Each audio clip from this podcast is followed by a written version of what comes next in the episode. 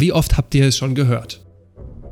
Amerika bringt Demokratie nach Afghanistan, nach 30 Jahren regieren dann trotzdem einfach die Taliban. Hat wohl nicht geklappt. Die NATO brachte Demokratie nach Libyen und hat den bösen Diktator Gaddafi entfernt. Heute ist Libyen ein offener Sklavenmarkt und so ziemlich das undemokratischste Land, was du dir überhaupt vorstellen kannst. Die Chicago Boys brachten Freiheit nach Lateinamerika, heraus kam dabei der Diktator Pinochet. Der arabische Frühling sollte Demokratie nach Nordafrika bringen, heraus kam die Dominanz der Muslimbruderschaft und so weiter und so fort. Ich könnte den ganzen Abend lang weitermachen. Verzeiht es mir also, liebe Freunde, wenn ich für diese bürgerliche Demokratie und ihre Freiheiten, ihre Versprechen weniger übrig habe als für die Verdauungsnebenprodukte, die täglich meinem Körper entweichen.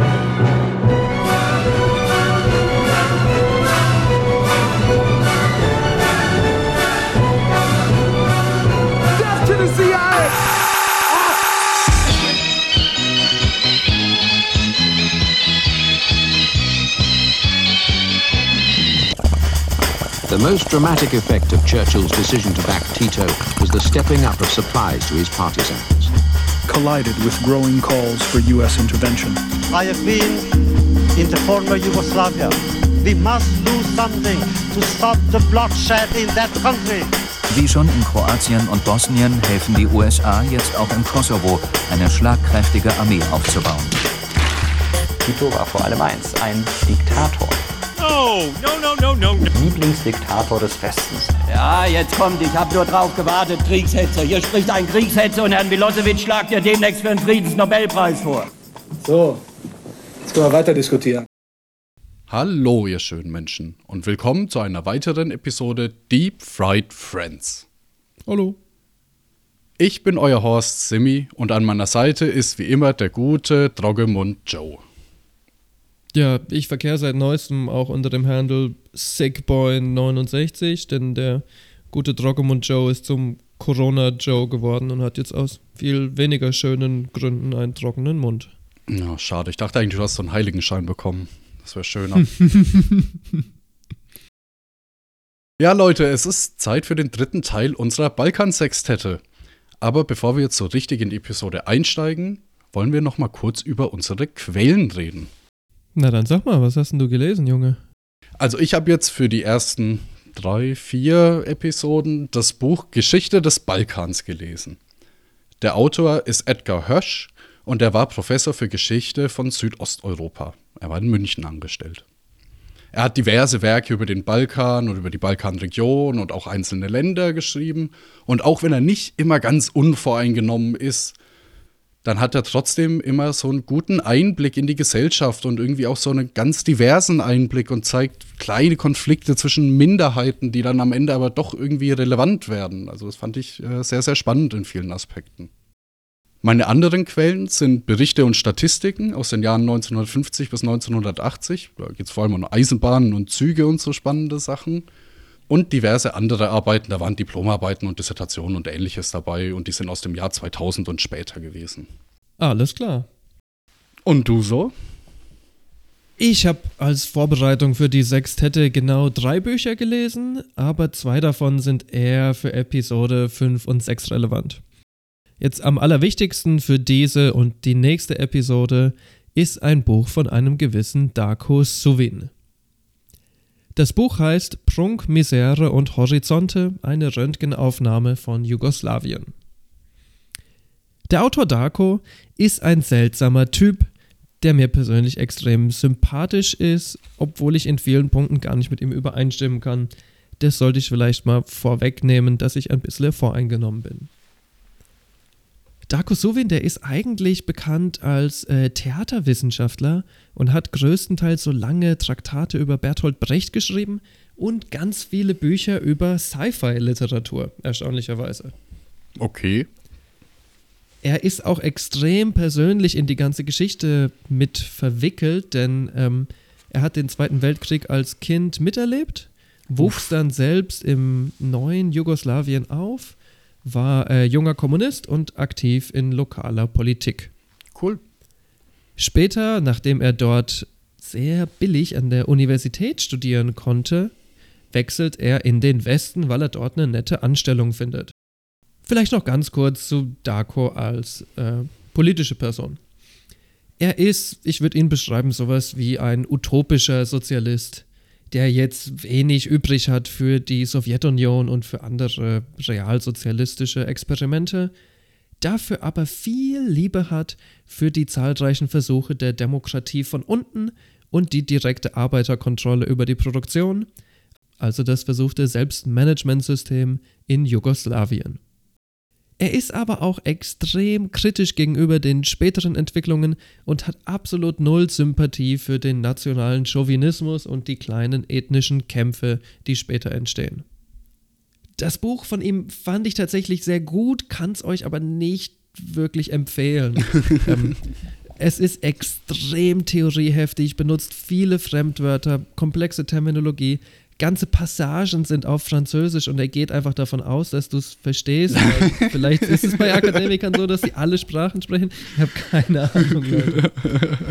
Es ist auch ähm, übersät von Zitaten. Also es ist sehr ähm, prosaisch, nicht so wie man das gewöhnt ist von wissenschaftlichen Arbeiten, die eher einen ähm, ich sage jetzt mal, neutraleren Ton versuchen anzuschlagen. Er überfüllt sein Buch mit Weltliteratur und Sci-Fi und Bertolt Brecht.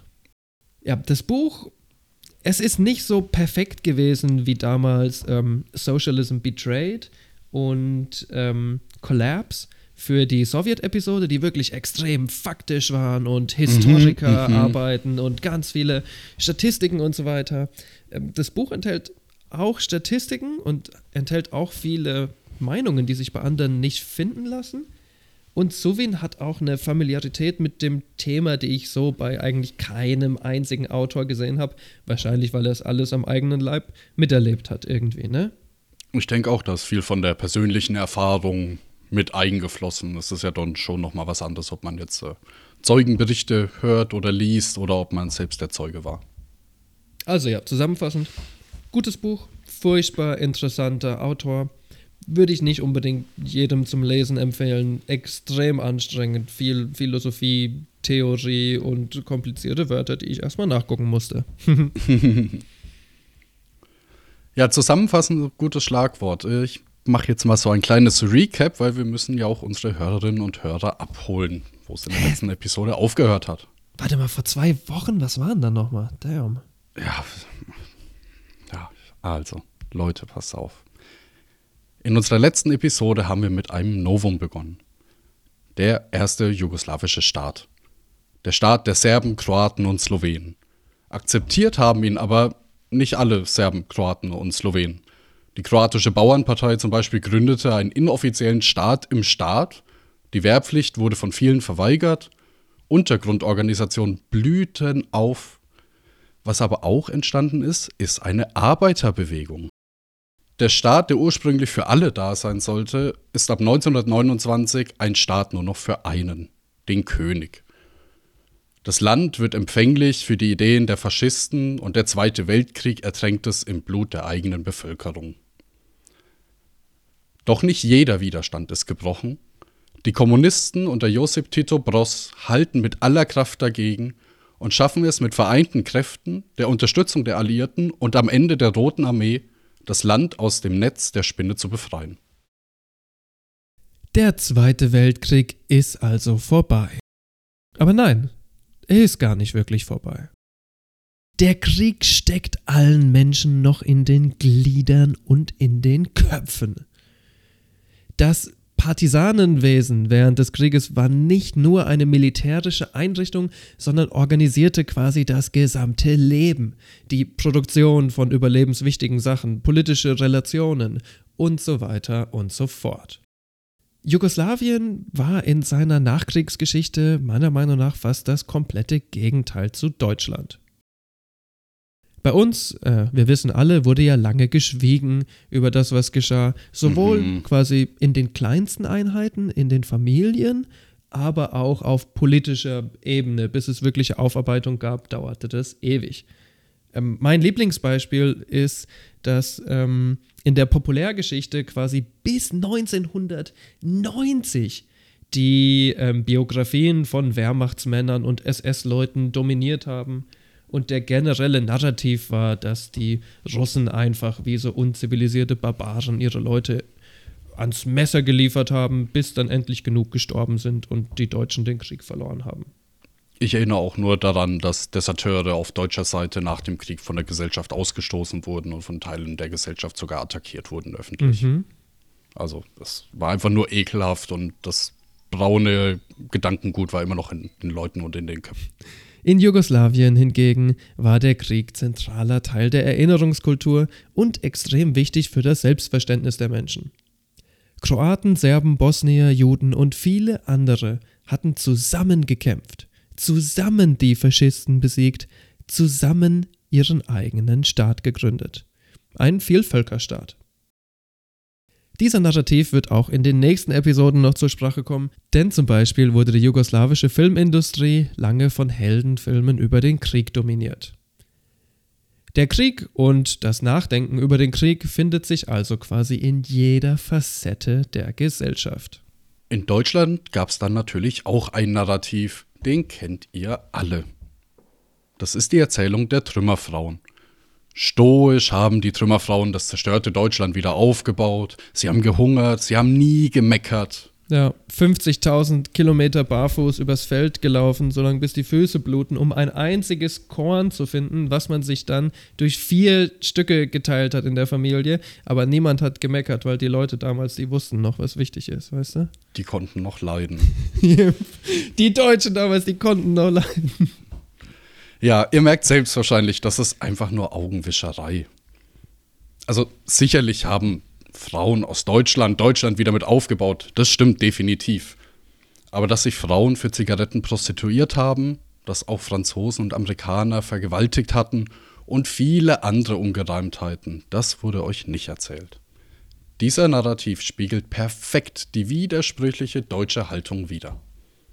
Einerseits will man sich natürlich als Opfer inszenieren. Zum Beispiel wird der Fokus immer wieder auf die Bombardierung von Dresden gelenkt oder auf die Vergewaltigungen von Rotarmisten, die es ja tatsächlich auch gab. Andererseits wird die Frage, wieso denn die Deutschen zu Opfern solcher Gewalt wurden, immer wieder unter den Teppich gekehrt. Nicht nur die Frauen, auch die Männer übrigens, auch die Leiden der Soldaten, die schon nach dem Ersten Weltkrieg so unmenschlich behandelt wurden, mitunter als schwachsinnige Kriegszitterer oder Krüppel verspottet wurden, gehen unter im Konzept der toxischen Männlichkeit, wo Beschwerden, Leid und Trauer als Schwächen verurteilt werden. Die Jugoslawen hingegen kaschieren ihre Wunden nicht, machen sie gar zu Objekten des Stolzes. Es gibt nach dem Krieg quasi von allem zu wenig in Jugoslawien, außer von Wunden und Verletzungen, die gibt's massig. Die Umstände, unter denen die Partisanen in Jugoslawien, aber auch in der Sowjetunion kämpften, sind für uns wirklich nicht vorstellbar. Moshe Kahanowitz, ein polnischer Jude und Partisan, schreibt über die Frauen folgendes. Manche von ihnen kämpften, um ihre toten Kinder zu rächen. Aber manche von ihnen kämpften mit den Kindern auf dem Rücken. Eine junge Feldärztin namens Rosa schrieb über Operation ohne Anästhetikum, Amputation unter den primitivsten Bedingungen und Wunden, die von Würmern nur so wimmeln. Solche Bilder vergisst man sicherlich nicht so leicht. Wie fucking metal ist das denn, dass Frauen Ja, mit schon. Kindern auf dem Rücken gekämpft haben? What the fuck? Das ist eine der kranksten Details, die ich je gehört habe über den Zweiten Weltkrieg. Andererseits kann ich es verstehen, weil du kannst dein Kind auch nicht daheim lassen, weil wenn da halt eine Wehrmachtstruppe vorbeikommt, ist dein Kind halt tot. Ja, oder wenn eine Bombe einschlägt, ne? Wenn ja, oder da das. Also ist die Macht Chance. fast mehr Sinn im Endeffekt. ja, die Chance ist wahrscheinlich geringer, dass dein Kind stirbt, wenn es bei dir ist und bei deinen Verbündeten, als wenn es irgendwie bei deiner Mutter ist, die daheim ist, weil sie ein gebrochenes Bein hat und dann einfach erschossen wird oder zerbombt wird oder irgendwie anders stirbt. Also, Feuer, hast ein Feuer Ja. haben wir noch vergessen. ja. Apropos Kinder. Äh, vielleicht erinnert ihr euch noch an das letzte Cover. Da war eine gewisse Frau abgebildet, die heißt Albina Mali auf der rechten Seite. Albina war eine Slowenin, eine Teenagerin. Mit 16 Jahren tritt sie dem Widerstand bei. Nach einem Jahr Kampfeinsatz wurde sie schwer verletzt und arbeitet seitdem als Kampfärztin. In dieser Rolle wird sie erneut heftig verletzt und dann ein drittes Mal, nur wenige Tage nach ihrem 18. Geburtstag. Sie verlor ihr rechtes Auge, eine tiefe Wunde zog sich durch ihre gesamte rechte Gesichtshälfte. Liebe Hörerinnen und Hörer, wisst ihr noch, was ihr am eurem 18. Geburtstag getan habt? War es vielleicht ähnlich? Reden wir jetzt nicht drüber. ja, die gute Albina war aber jetzt nicht mal die jüngste. Oft waren es Teenager, ja, die waren halt jetzt nicht in konkrete Gefechtssituationen involviert, aber die wurden halt genutzt oder sie nutzten sich selbst für Sabotageakte oder leisten irgendwie moralische Unterstützung. Es gibt das Beispiel von Sina Podnova, das ist ein 15-jähriges sowjetisches Mädchen gewesen. Sie schleicht sich als Tellerwäscherin ein, vergiftet ein ganzes deutsches Regiment und vergiftet sich ebenfalls selbst, damit es nicht auffällt. Das ist genial. Muss das man schon ist, sagen. Ja, und auch, ich weiß nicht, wie viele 15-Jährige sich für ihr eigenes Vaterland unter den Feind schleichen würden, Gift einschleusen, mhm. alle vergiften und sich selbst hinrichten würden. Wenn ich mich recht erinnere, hat sie sich dann tatsächlich von ihrer Oma gesund pflegen lassen und hat die eigene Vergiftung überlebt. Ja. Das war dann nämlich so, ähm, die Einheit von ihr wurde verraten und quasi alle Leute in dieser Einheit wurden abgeschlachtet. Äh, kurze Anmerkung, wenn man das so brutal sagt, ne, die Einheit wurde verraten und nur wenige Tage später sind die alle tot, dann macht es vielleicht auch mehr Sinn, versteht man langsam, wieso zum Beispiel Tito oder Stalin nicht so zimperlich mit Verrätern umgegangen sind. Ja. Hat halt reale Konsequenzen gehabt, ne? Ja. Ja, Konsequenzen gab es dann leider auch für Sina. Sie wurde nämlich aufgrund dieses Verrats dann ähm, gefangen genommen und sie wurde nicht getötet, sondern gefoltert. Dann macht es auch wieder mehr Sinn, dass man sich selbst vergiften will. Dann macht es viel mehr Sinn, dass man sich selbst vergiften will. Ja, verstehe. Es war so schlimm, dass sie mehrere Versuche unternimmt, sich selber das Leben zu nehmen. Zum Beispiel hat sie sich versucht, unter Autos zu werfen und sowas. Aber es hat einfach nicht geklappt. Trotz der monatelangen Folter verrät sie angeblich nie ihre Genossen und stirbt dann im Endeffekt in Gefangenschaft. Das ist widerlich, das wissen wir alle. Wir wissen, dass die Nazis und die Techniken der Nazis furchtbar schlimm sind. Aber was, wenn es nicht nur deine Feinde sind, sondern auch deine Verbündeten, die manchmal widerlich sind? Eine kleine Geschichte. Edith Ernst war eine jüdische Partisanin in Jugoslawien. Sie ließ sich zur geheimen Partisanenbasis in den Bergen transferieren, um dort auszuhelfen. Ihr Wegführer, der sie freundlicherweise dort hochgebracht hat, vergewaltigt sie als Bezahlung für diesen Service.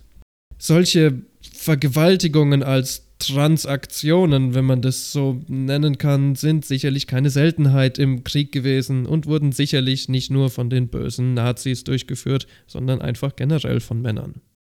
Also man muss sich vor Augen führen, dass die Partisanen wahrscheinlich mitunter die progressivste Armee des gesamten Kontinents waren, aber dass das nicht automatisch heißt, dass es keinen Sexismus gibt. Im Gegenteil, Sexismus und Missbrauch sind immer ein Faktum im Krieg, auch bei, ich sag jetzt mal ganz plump, den Guten. Ich habe mich dann ein bisschen gefragt, welche Auswirkungen hat das? Weiß man das heutzutage? Und dann habe ich einen Artikel gefunden bei Frontiers. Am 16. Februar 2023 wurde dann ein Artikel veröffentlicht. Und da geht es über die Zusammenhänge von posttraumatischen Belastungsstörungen durch Krieg und dem vermehrten Auftreten diverser Krankheiten. Hier ist ein kleiner Auszug. Um die Folgen dieser Belastung insbesondere bei Veteranen zu untersuchen und um zu zeigen, dass sie zu einer erhöhten Wahrscheinlichkeit der Entwicklung von Magen-Darm, Hör-, Stoffwechseln und zirkadianen Problemen sowie einer posttraumatischen Belastungsstörung PTBS führen können. Wir stellen außerdem fest, dass trotz eines möglichen gesunden Soldateneffekts sowohl Veteranen als auch Zivilisten mit PTBS einen veränderten DNA-Methylierungsstatus in Genen aufweisen. Jetzt muss ich zwei Sachen kurz vorwegnehmen. Der gesunde Soldateneffekt, der wird keinem was sagen. Das ist ein Effekt, der hauptsächlich bei amerikanischen Veteranen auftritt, denn Veteranen in Amerika, wenn sie zurückkommen, genießen einen privilegierten Krankenstatus. Das heißt, sie kriegen vorzüglichste medizinische Versorgung und werden quasi gepempert. Das ist in Amerika so, in der Zivilgesellschaft eben nicht möglich, dass wenn du dir das Bein brichst, dass alles gezahlt wird und dass du danach nochmal vielleicht eine Therapie kriegst und dann nochmal eine Reha kriegst in einem speziellen ah, Kurort. Verstehe. Und dadurch. Also quasi ähm, die Idee, dass der Rest deines Landes eine so schlechte Gesundheitsversicherung hat, dass Soldaten einfach allein aus dem Faktum heraus, dass sie gesundheitlich versorgt werden, wahrscheinlich besser dastehen als die durchschnittlichen Bürger. Genau. Und trotz dieses Effekts hat man feststellen können, dass dann nach fünf Jahren oder nach zehn Jahren eben und auch in der nächsten Generation von Menschen extreme Krankheitskomplikationen auftreten, die man anders nicht erklären könnte, als dass eben dieses Trauma die Gene so verändert hat. Und wir haben ja bereits in unserer Evolutionstriplette so ein bisschen über Epigenetik geredet. Und Epigenetik heißt einfach, dass es eine reale Veränderung unseres Erbguts gibt und hierfür werden einfach Teile der DNA de- oder aktiviert. Man kann quasi, wenn man diesen Artikel liest und äh, das Abstract so versteht, wie ich das verstehe, sagen, dass die Grausamkeiten der Faschisten und Nationalisten so eine tiefe Wunde in der jugoslawischen Gesellschaft hinterlassen haben, dass das Trauma einfach direkt an die nächste Generation weitergegeben wird. Die Folgen da, haben sie aufgeführt, sind höhere Kindersterblichkeitsrate, die ist auch noch geschlechterspezifisch anders. Männer sterben noch mal eher als Frauen. Und einen niedrigeren Cortisolwert. Was macht jetzt ein niedriger Cortisolwert bei dir? Das sorgt zum Beispiel dafür, dass du kein Immunsystem mehr hast. Das sorgt dafür, dass du sowohl happy bist, als auch, dass du Stimmungsschwankungen hast und unzufrieden bist. Du bist reizbar und du bist öfters einfach nur ärgerlich. Also wie ich, wenn ich hungrig bin im Endeffekt. Ja, sind aber auch so Symptome, die halt gern mal von rechten Arschlöchern, Flüchtlingen in Flüchtlingsheimen quasi als kulturelle An also als ihre kulturelle Eigenschaft zugeschrieben werden. Ah, sehr clever. Ja, ja, ich weiß wenn genau, man, was du meinst. Diese Araber, die sind halt einfach so aggro, wieso können die nicht mal chillen? Genau, ja. und wenn du dann mehrere Fakten, also Faktoren zusammenzählst und diesen Faktor, dass du halt einfach extrem gestresst bist, permanent, dein Körper hat quasi permanent Stresslevel, du bist teilweise glücklich, wenn was Gutes passiert, aber wenn die kleinste Kleinigkeit schlecht läuft, dann wirst du halt mega angepisst mhm. und wütend. Und du bist noch auf engstem Raum mit anderen Leuten, mit denen du dich potenziell streiten kannst, natürlich, ja. ne, weil das gehört ja noch dazu. Ja. Ist sowas eigentlich quasi vorprogrammiert? Ja. Also hier sehen wir wieder, das ist so ein Faktor, der dann in ganz vielen Aspekten des Lebens, sei es in der Nachkriegsgeneration, sei es wenn du dann flüchten musst oder ähnliches, ein riesengroßer Faktor ist, einfach dein Leben beeinflusst. Ohne dass du irgendwas dafür kannst. Dein Vater muss einfach nur oder deine Mutter ein Trauma erlebt haben durch eine Bombe. Was natürlich auch furchtbar interessant ist, was das Trauma angeht, ist, wie damit umgegangen wird. Ne? Also was ich zum Beispiel extrem bezeichnend finde, ist, dass ähm, es in Deutschland das gigantische Mahnmal für die im Holocaust gestorbenen Juden gibt. Es gibt aber inzwischen auch ganz viele kleinere Mahnmäler. Zum Beispiel gibt es für die Homosexuellen einen Engel, ne? Vielleicht kennt ja. ihr den. Oder es gibt ein Denkmal inzwischen für die ermordeten Sintisse und Romani der Nazis. Was es interessanterweise nicht gibt, also zumindest nach meinem Wissen nicht gibt in Gesamtdeutschland, ist ein Denkmal für die ähm, Viertelmillion ermordeten Serben aus dem Zweiten Weltkrieg oder überhaupt irgendjemanden von der Balkanhalbinsel, außer vielleicht die Romani, die wir gerade erwähnt haben. Und ich schätze, gerade deswegen hatten die auch so eine furchtbar starke Erinnerungskultur, weil außer denen hat es halt niemand gemacht. Das ist wieder ein Teil der vergessenen Opfer des ähm, Nazi-Genozids, über die extrem ungern gesprochen wird. Ja. Das ist auch, was wir in der letzten Episode ja auch versucht haben, ein bisschen zu betonen, dass es halt mehrere Genozide von mehreren Gruppierungen waren. Und eben nicht nur ein Genozid. Wir haben jetzt natürlich eine sehr negative Seite beleuchtet, aber aus dem Terror des Kriegs entsteht eben nicht nur generationelles oder intergenerationelles Trauma. Es formiert sich auch eine komplett neue Gesellschaft, in der es fast so scheint, als wären alle vorherigen Regeln aufgebrochen. Wir wissen ja aus früheren Deep Fried Friends Episoden, dass viele Frauen für die Rote Armee gekämpft haben. Was viele Leute nicht wissen, ist, dass die jugoslawische Armee mindestens genauso divers war wie die Rote Armee. Das ist besonders deswegen ein bahnbrechender Erfolg, weil, wie wir in der letzten Episode schon angedeutet haben, die königlich-jugoslawische Armee fast ausschließlich serbisch geführt war. Das heißt, da musste sich einiges verändern. Adam Sachs schreibt, da war Rosa Papo, eine sephardische Jüdin aus Sarajevo. Sie war schon Ärztin, bevor der Zweite Weltkrieg ausbrach. Man muss dazu sagen, sie war Armenärztin. Das ist auch nicht aus der Not heraus entstanden, weil ihre Familie war eigentlich wohl angesehen, sondern sie hat es freiwillig gemacht. Unter Titus Partisan war sie zuständig für die Rekrutierung und die Feldspitäler. Mehr als 20 Jahre nach dem Krieg wurde sie zur Generälin befördert. Damit war sie die allererste Generälin des Balkans. Ja, dann hat sich mir natürlich sofort die Frage gestellt, ha, wie ist es eigentlich mit Generälinnen? Wann wurde eigentlich die erste Frau in Deutschland Generälin der Bundeswehr? Diese Frau war Verena von Weimar und das Jahr war 1994. Also mehr als 20 Jahre nach Rosa Papos Ernennung zur Generälin. Progressiv ist es natürlich auf keinste Weise. Nee, vor allem nicht, weil sie einen Von-Namen hat. True. Also, das ist ja nochmal privilegiert, oder? Ja. Militär. Ja, ich meine, Rosa Papo war tatsächlich eine ethnische Minderheit und dann auch noch ihre ganze Familie war tot und sie war einfach nur eine Ärztin am Anfang, ne? Ja. Ja, tatsächlich sieht es in den anderen westlichen Ländern sogar noch düsterer aus als in Deutschland. In Großbritannien zum Beispiel gab es die erste Generälin erst 2015. Das ist Fucking schon ziemlich Brits. bizarr, muss ich sagen. Fucking Brits. Um jetzt mal ganz fair zu sein an dieser Stelle, muss ich aber auch eingestehen, die USA kann hier ausnahmsweise mal punkten. Dort wird eine Frau namens Anne Hayes in den 70er Jahren zur Generälin, also recht zeitgleich mit Rosa. Natürlich ist die USA auch quasi das militarisierteste Land der Welt und hat das größte Militär der Welt zu dieser Zeit. Vielleicht waren die Sowjets und die Chinesen ähnlich groß. Das heißt, sie hatten natürlich auch einfach die meisten Leute. Da gibt es eine höhere Chance, dass eine Frau irgendwie auch eine Führungsposition von Tausenden innehat, ne? Aber wo du gerade Sowjets sagst, wie war es denn bei denen? Ja, ich würde ja jetzt natürlich am allerliebsten sagen, dass die Rote Armee durchzogen war von weiblichen Generälen und dass es äh, Genderparität gab, ist natürlich nicht so. Gab es eine weibliche Generälin bei den Sowjets? Jein. Ähm, es gab eine Frau namens Mariam Getz, eine jüdische Geheimdienstlerin, und die hatte den Rang einer Divisionskommandantin in der GRU, dem sowjetischen Militärgeheimdienst. Diese Divisionskommandantin-Rang war so ein bisschen das Äquivalent zum General, denn es gab damals noch gar keine Generäle in der Roten Armee, die wurden erst 1940 eingeführt. Frag mich nicht, wieso Ja. das so ist. Die ganzen Militärränge ergeben für mich eh nicht so viel Sinn. Es gab bestimmt einen mit einer Trillerpfeife, wie im Ersten Weltkrieg, dem sind einfach alle nachgerannt. er hat so eine Fahne auf seinem Hut gehabt. Jetzt kommen wir in ein gigantisches Problem rein.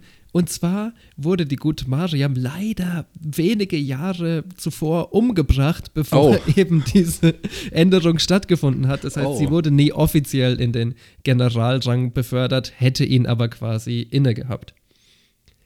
Ja, die gute Frau Getz war nämlich ein Teil des äh, trotzkistischen Widerstands und ihre Geschichte ist extrem tragisch, ähm, muss ich sagen. Sie hat dann tatsächlich sich davon losgesagt, auch irgendwie, ich glaube sogar sich von ihrem Ehemann losgesagt, was schon ziemlich krank ist, das gab es damals, glaube ich, nicht zu selten, und ist aber trotzdem im Endeffekt auf der Shitliste gelandet und Hm. exekutiert worden.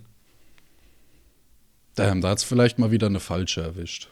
Da hat es vielleicht mal eine falsche erwischt. Ich meine, Ich kenne sie es nicht. ist, es ist eh so schwer zu sagen im Nachhinein, was quasi eine Anschuldigung von Trotzkismus ist. Also es ist auch komplett möglich, dass die gute Mariam 100% unschuldig war. Nur in diesem ganz spezifischen Fall ist es, glaube ich, tatsächlich wahr, dass sie im ähm, Widerstand war. Ich glaube ihr aber tatsächlich auch, dass sie sich davon lossagen wollte.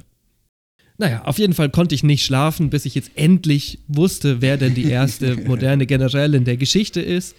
Und ich glaube, ich habe sie ähm, gefunden. Und zwar ist es eine Generälin der ähm, chinesischen Volksarmee.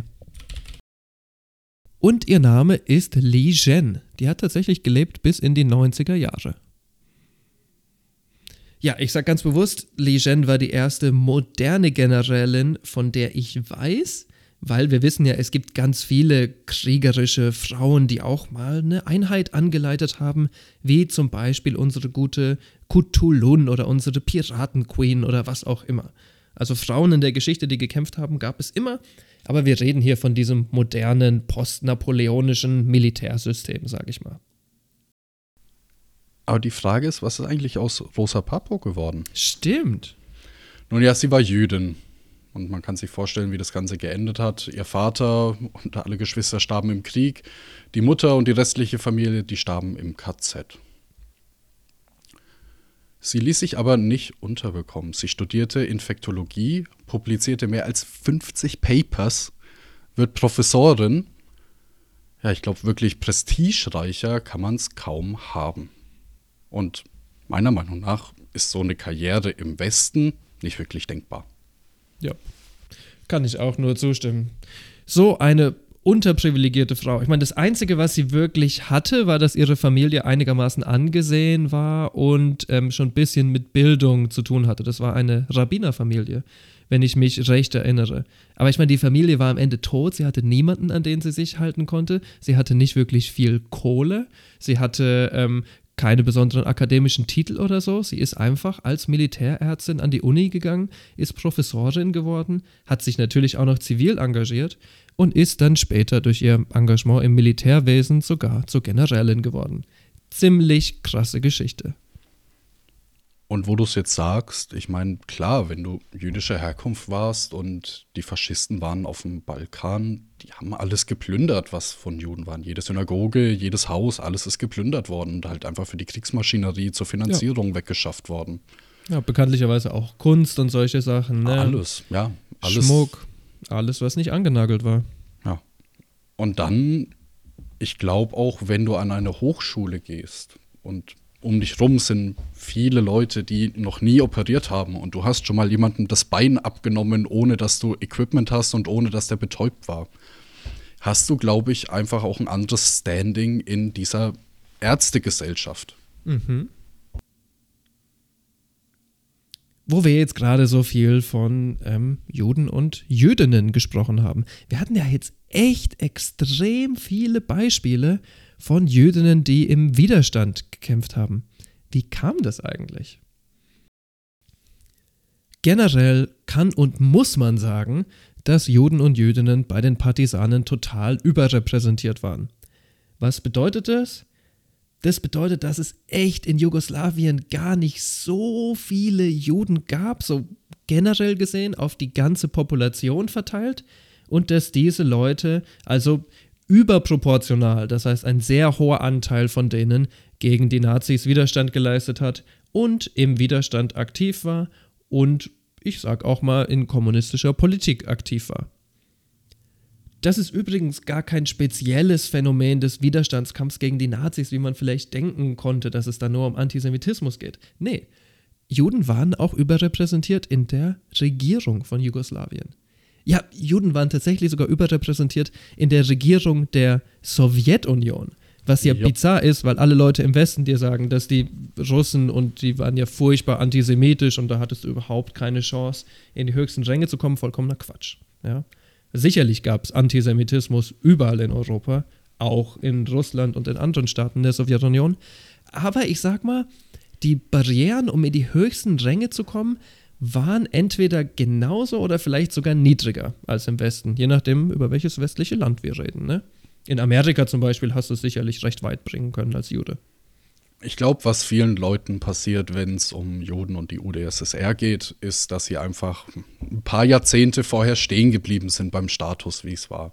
Also das zarische Reich war definitiv antisemitisch. Es gab Pogrome und es gab Ausschreitungen. Vielleicht der antisemitischste Staat in ganz Europa ja. bis zu den Nazis, was ja schon beeindruckend ist, weil ja. die waren ja richtig krass alle. Ja. Es war eine heftige Competition. Und ich glaube, das hat sehr hart abgefärbt und dieses Wunschdenken von vielen Leuten ist da einfach noch drin geblieben. Ja.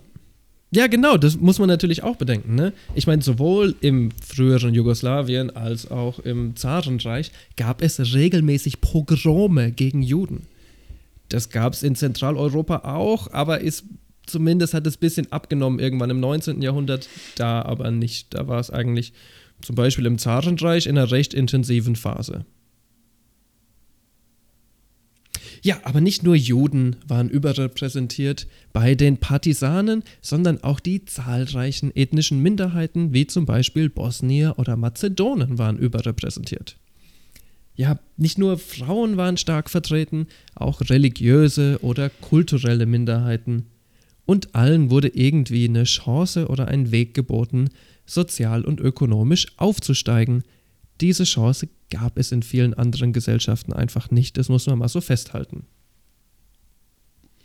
Was auch extrem bezeichnend ist, ist, dass zum Beispiel sehr viele Frauen und Minderheiten die höchste Auszeichnung des Landes bekamen, nämlich den Orden für Volkshelden. Das finde ich auch ein schöner Name für so einen Orden. Ja, ist echt nett. Währenddessen vielleicht nicht ganz so schön, verteilten die Deutschen ihr Verdienstkreuz an den Mafia-Diktator Batista, an den Militärdiktator Trujillo, an den Schah von Persien, an den Autor der Rassengesetze Globke und kein Joke jetzt, an Francisco Francos Propagandaminister. und natürlich an jede Menge Altnazis. Wie soll es auch anders sein? Ich finde, und ich möchte das gerne bei euch anregen, man kann sehr viel über ein Land erfahren, wenn man sich ansieht, wen dieses Land als Ehrenbürger auszeichnet, wen dieses Land mit Medaillen überschüttet. Ne? Will auch nur daran erinnern, dass der vielleicht bekannteste Kinderschänder der gesamten Neuzeit nicht etwa Jeffrey Epstein, sondern ein ganz bestimmter bekannter BBC-Mann von der Queen zum Ritter gemacht wurde. Ja, lustig an dieser ganzen Geschichte ist, dass tatsächlich auch manchmal ein paar solide Leute den Verdienstorden von Deutschland bekommen, nämlich Marschall Tito von Jugoslawien. oh, wow. Was schon extrem lustig ist, weil ja die Hälfte der Verdienstkreuzempfänger eigentlich Leute sind, gegen die er damals gekämpft hat. Ja, es ist auch ein bisschen. Ich weiß nicht, ob ich an seiner Stelle das nicht als Beleidigung empfunden hätte. Absolut, ja. Vielleicht noch eine kurze Geschichte über ethnische Zusammenarbeit statt eben diesem kulturellen Konflikt. Katja Pienovic war eine serbische Feministin und Kommunistin. Mit zwölf Jahren nach dem Abschluss der Grundschule begann sie zu arbeiten, damit ihre Familie was zu essen hat. Jesus fuck. Ja, das mhm. ist auch so eine Realität der damaligen Zeit, die man schnell mal vergisst. Ne? Yep. Es gibt eine Grundschule, danach musste arbeiten. Später aber steigt sie dann in der KP von Jugoslawien auf. Ihr Mann und ihre drei Kinder werden von den kroatischen Faschisten ermordet, aber Kata macht was Unglaubliches. Anstatt dass sie jetzt die Kroaten hasst und denen den Tod wünscht, macht sie es sich zum Lebenswerk, nach dem Krieg serbo-kroatische Beziehungen zu verbessern und ethnische Konflikte zu schlichten. Das Ganze war auch bitter nötig, nachdem die größtenteils kroatischen Ustasche Hunderttausende Serben abgeschlachtet hatten. Dieses Engagement zahlte sich am Ende für sie auch aus, denn Katar wurde 1948 ins Zentralkomitee gewählt und später Yay. dann auch ins Parlament. Yay. Tatsächlich Zentralkomitee wichtiger als Parlament, aber. Ja, aber es ist ja, ist ja auch trotzdem schön, dass, dass es quasi mehrfach honoriert wurde. Also, dass, mhm. dass es anscheinend äh, nicht nur für das Zentralkomitee und für die Partei an sich relevant war, sondern halt auch, das Parlament ist ja dann schon eher so eine volksnahe Sache, also dass das mhm. Volk ja auch nochmal Interesse daran hatte, dass diese Person irgendwo in der Öffentlichkeit was zu sagen hatte, wahrscheinlich wegen den Taten. Das stimmt. Und ich, der ich immer vergleichen muss, habe ich dann natürlich sofort geguckt, hey, sag mal, wie ist denn das eigentlich bei uns? Wann kam eigentlich die erste deutsche Ministerin? Ne, weil das Zentralkomitee ist jetzt nicht der Perf, das perfekte Pendant dazu, aber es funktioniert einigermaßen. Von der Würde und von dem, was mit einhergeht, würde ich schon sagen, dass es sehr ähnlich ist. Tja, im Westen hat es tatsächlich gedauert bis ins Jahr 1961, bis endlich eine weibliche Ministerin an die Macht kam. Das ist auch logisch, weil ab da durften die Auto fahren, Auto fahren und dann konnte sie auch endlich auf die Arbeit fahren. Ach so, jetzt verstehe ich. vorher ja, war das ja nicht möglich. Wie sollen ja. die zur Arbeit kommen? Außer mit Begleitung halt. Ich mein, ja, ja, das stimmt. Ja. Ja, kranke Sache, ne? Das war auch überhaupt gar kein Einzelfall. Im Gegenteil, das ist eigentlich eher eine Sache, die die Regel bestärkt. Im ersten Deutschen Bundestag nach dem Krieg waren weniger als 10% der Abgeordneten Frauen. Kurze Erinnerung für alle meine Freunde, die nicht so stark sind mit Zahlen. Tatsächlich sind tendenziell ungefähr 50 Prozent der Bevölkerung Frauen, manchmal auch mehr. Ja, die haben Ja. die Häuser aufgebaut. Stimmt, die waren so busy. Ah, fuck, hast mein Narrativ zerstört. Ja, wie wollen die Frauen denn in die Politik gehen? Die müssen Häuser bauen. Genau. Naja, auf jeden Fall hat sich dann diese Zahl langsam verbessert über die Jahre hinweg und inzwischen ist Deutschland bei 50 Prozent. Psych! Nope! Nee. Tatsächlich sinkt, das muss man sich mal vor Augen führen, sinkt die Zahl der Frauen im Deutschen Bundestag über die Jahre hinweg und erreicht ihren Tiefpunkt wo? Bei Willi Mr. Mehr Demokratiewagen Brandt. Ja, das ist schon absurd für mich. Also da weiß ich auch gar nicht mehr, was ich dazu sagen soll im Nee, Endeffekt. nee, echt. Also es macht vor allem auch, 5% Frauen im Bundestag. Jeez. äh, vor allem es macht doch gar keinen Sinn, wenn es doch dann damals dann auch hieß, ja, Frauen können jetzt so langsam anfangen, eigene Jobs zu holen und zwar nicht mehr nur als äh, Rechenmaschine irgendwo. Mhm. Und dann werden es weniger Abgeordnete, also äh, weibliche Abgeordnete. das macht Gar Ja. kein, hä? Was ich äh, furchtbar interessant finde dann, ist der Vergleich mit dem anderen Deutschland. Da war ja noch sowas. Ach ja, stimmt. Gab ja noch es ein gibt zweites. ja auch noch die DDR. Ne? In der DDR waren zumindest ein Viertel der gesamten Volkskammerfrauen, was ja schon mal recht beeindruckend ist. Diese Zahl sinkt auch nicht, sondern steigt ganz langsam, möchte ich anmerken, aber sie steigt ganz langsam auf ungefähr ein Drittel.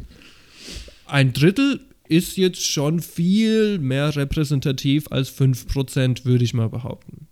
Ja, dieses Level der DDR, was offensichtlich ja immer noch zu niedrig ist, erreicht das Vereinigte Deutschland übrigens erst vor 20 Jahren. also in den 2000ern, ne? Ja. Amazing. Für Jugoslawien finde ich leider keine Zahlen zum Parlament direkt. Ich kann nur so viel sagen, dass Frauen ungefähr ein Drittel der Basisorganisationen des jeweiligen Arbeitszweigs ausmachen. Und diese Organisationen waren mehr oder weniger die Massenorganisationen, die die Grundlage für das Selbstmanagement für die Arbeiterräte gebildet haben. Wenn wir gerade schon von Frauen sprechen, dann müssen wir aber auch über die vielen Errungenschaften reden, die Frauen und Männer in Jugoslawien erkämpft hatten. Der Krieg war auf gewisse Art und Weise der große Gerechtmacher auf kultureller, geschlechtlicher, religiöser und auch auf ökonomischer Ebene. Wir müssen jetzt ausarbeiten, wie diese gesteigerte soziale Mobilität, diese egalitäre Zusammenarbeit das Land Jugoslawien geprägt haben. Besonders beeindruckend lässt sich das wieder am Schicksal der Frauen zeigen. Sehen tut man das zum Beispiel an folgenden Punkten.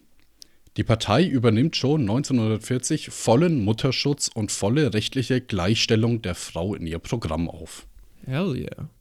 Darin enthalten sind auch schon eine gleiche Bezahlung. Etwas, was selbst heute im Westen irgendwie immer noch utopisch ist und non-existent. Nach Ende des Krieges wurden massiv Gesetze verabschiedet. Frauen konnten sich nun scheiden lassen, konnten abtreiben.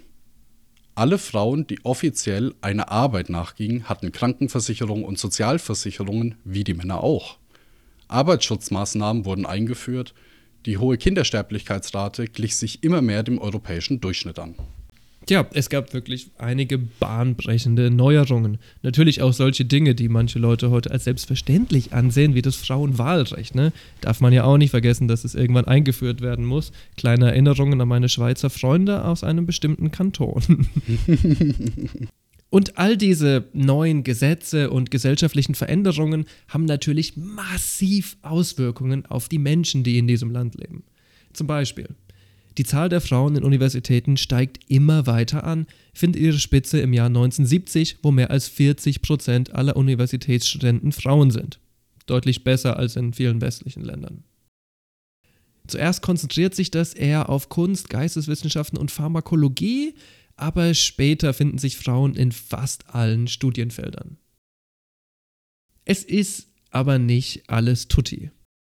Darko Suvin zieht hier ein sehr dunkles Resümee. Und zwar: Sicherlich war die Position der Frauen in Jugoslawien, zumindest bis zum Crash 1980, besser als in den Nachfolgestaaten heute.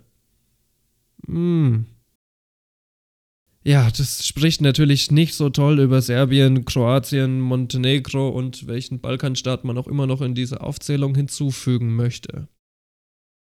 Aber selbst in diesen, ich nenne sie mal, utopischen 50er, 60er und 70er Jahren ist nicht alles perfekt, klar. Wir haben hier im Endeffekt immer noch eine recht konservative Gesellschaft, die zahlenmäßig anfangs auch noch von Bauern dominiert wird. Das ändert sich erst so in den 60er Jahren, wo es dann mehr Arbeiter gibt als Bauern.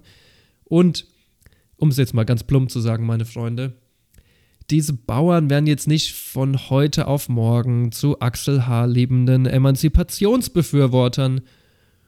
Das dauert vielleicht sogar ein paar Generationen. Ja. Ich meine, wir sind ja heute noch nicht dort angekommen. Also von nee. daher. nee. Von daher. Manchmal ja. glaube ich, wir entfernen. Manchmal glaube ich, wir entfernen uns ein bisschen. Ja. Das heißt doch, heißt immer so schön zwei Schritte vorwärts und einen zurück. Ja. Ergo bleiben Frauen natürlich auch in den Parlamenten und vor allem in den höchsten Etagen des Management immer noch ein bisschen unterrepräsentiert. Probleme wie häusliche Gewalt zum Beispiel, die sich durch die gesamte Geschichte von Jugoslawien ziehen, lassen sich nur extrem schwer politisch bekämpfen. Doch, wie im Zitat von Darko schon angedeutet, werden diese sexistischen, reaktionären, ekligen Haltungen erst in den Nachfolgestaaten und im Krieg so richtig aufflammen.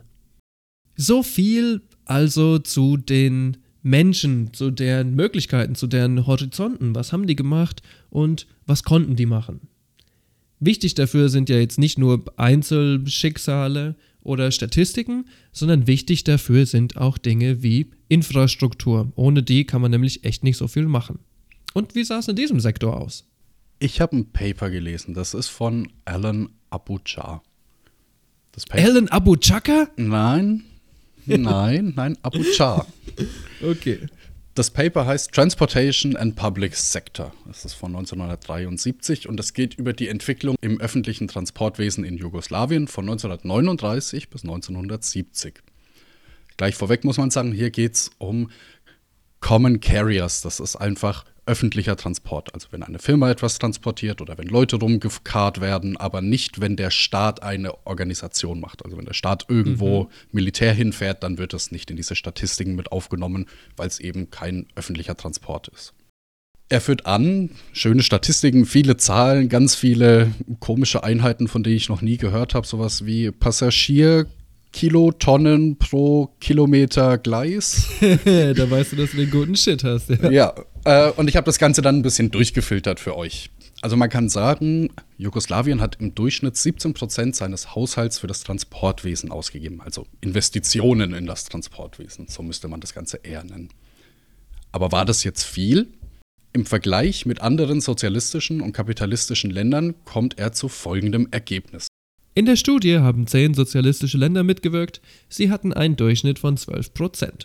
Die Top 2, beides kapitalistische Länder, lagen nur wenige Prozent über Jugoslawien. Was allerdings hervorsticht, ist folgendes. Die Bahn ist in fünf einzelne Unternehmen aufgegliedert. Ein Unternehmen für jede Republik. Mit der Ausnahme von Montenegro. Montenegro ist bei Serbien dabei. Hier werden dann ebenfalls wieder Statistiken aufgeführt, und es wird ein Vergleich gezogen zwischen Deutschland, Frankreich, Rumänien, Italien, Österreich und der Schweiz. Jetzt ist die Sache, man könnte sich ja denken, ja, aber das sind ja ganz andere Länder. Denkt man, aber wenn man jetzt mal die Höhenverhältnisse und äh, die Bebaubarkeit des Landes sich anschauen würde, sind diese Länder halbwegs vergleichbar miteinander. Mhm. Also aus rein geografischen Kriterien. Ne? Genau, genau. Also wie leicht ist es jetzt von Nord nach Süd eine Eisenbahnstrecke zu bauen? Solche Dinge wurden da dann äh, betrachtet. Zwar erreicht die Bahn in den genutzten Daten nie ihre Konkurrenz aus Zentraleuropa. Ja, Deutschland ist gigantisch. Also das kann man überhaupt nicht vergleichen. Sie schneidet aber gemessen an der Ausgangssituation exzellent ab, ja.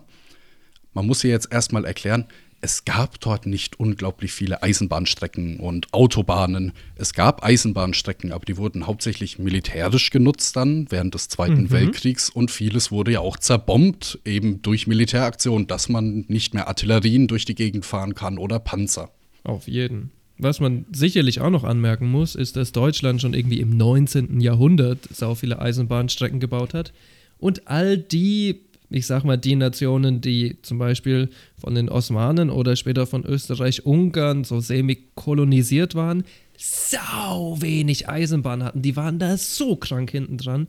Also du hast nicht mal diesen netten Kolonialherr, der in deinem Land Eisenbahnen baut, damit alles schneller vorangeht. Das haben die mehr oder weniger größtenteils selbst aufgebaut, ne? Das ist auch was, was ich noch anführen wollte. Wir hatten ja auch schon gesagt, dass eben durch das Osmanische Reich gewisse Bodenreformen und auch die Infrastruktur nicht ausgebaut wurden. Und das merkt man hier eben nochmal ganz krass. Ähm, in der einen Statistik war es so, dass, ich glaube, es waren 930 Schienenkilometer verlegt waren. Ähm, Ende der 30er Jahre, also irgendwie so 37, 38, 39. Das ist quasi nichts. Das ist wahrscheinlich einfach nur für Kriegsversorgungsschienenwege und das war's. Was man zur Bahn noch erwähnen muss, ist, dass sie wirtschaftlich deutlich lukrativer bzw. dadurch auch deutlich effizienter war als die anderen Transportsektoren. Es wird immer in 100% ist der, die durchschnittliche Effizienz aller Industrie und aller Sektoren und die Bahn war bei 110 bis 105%.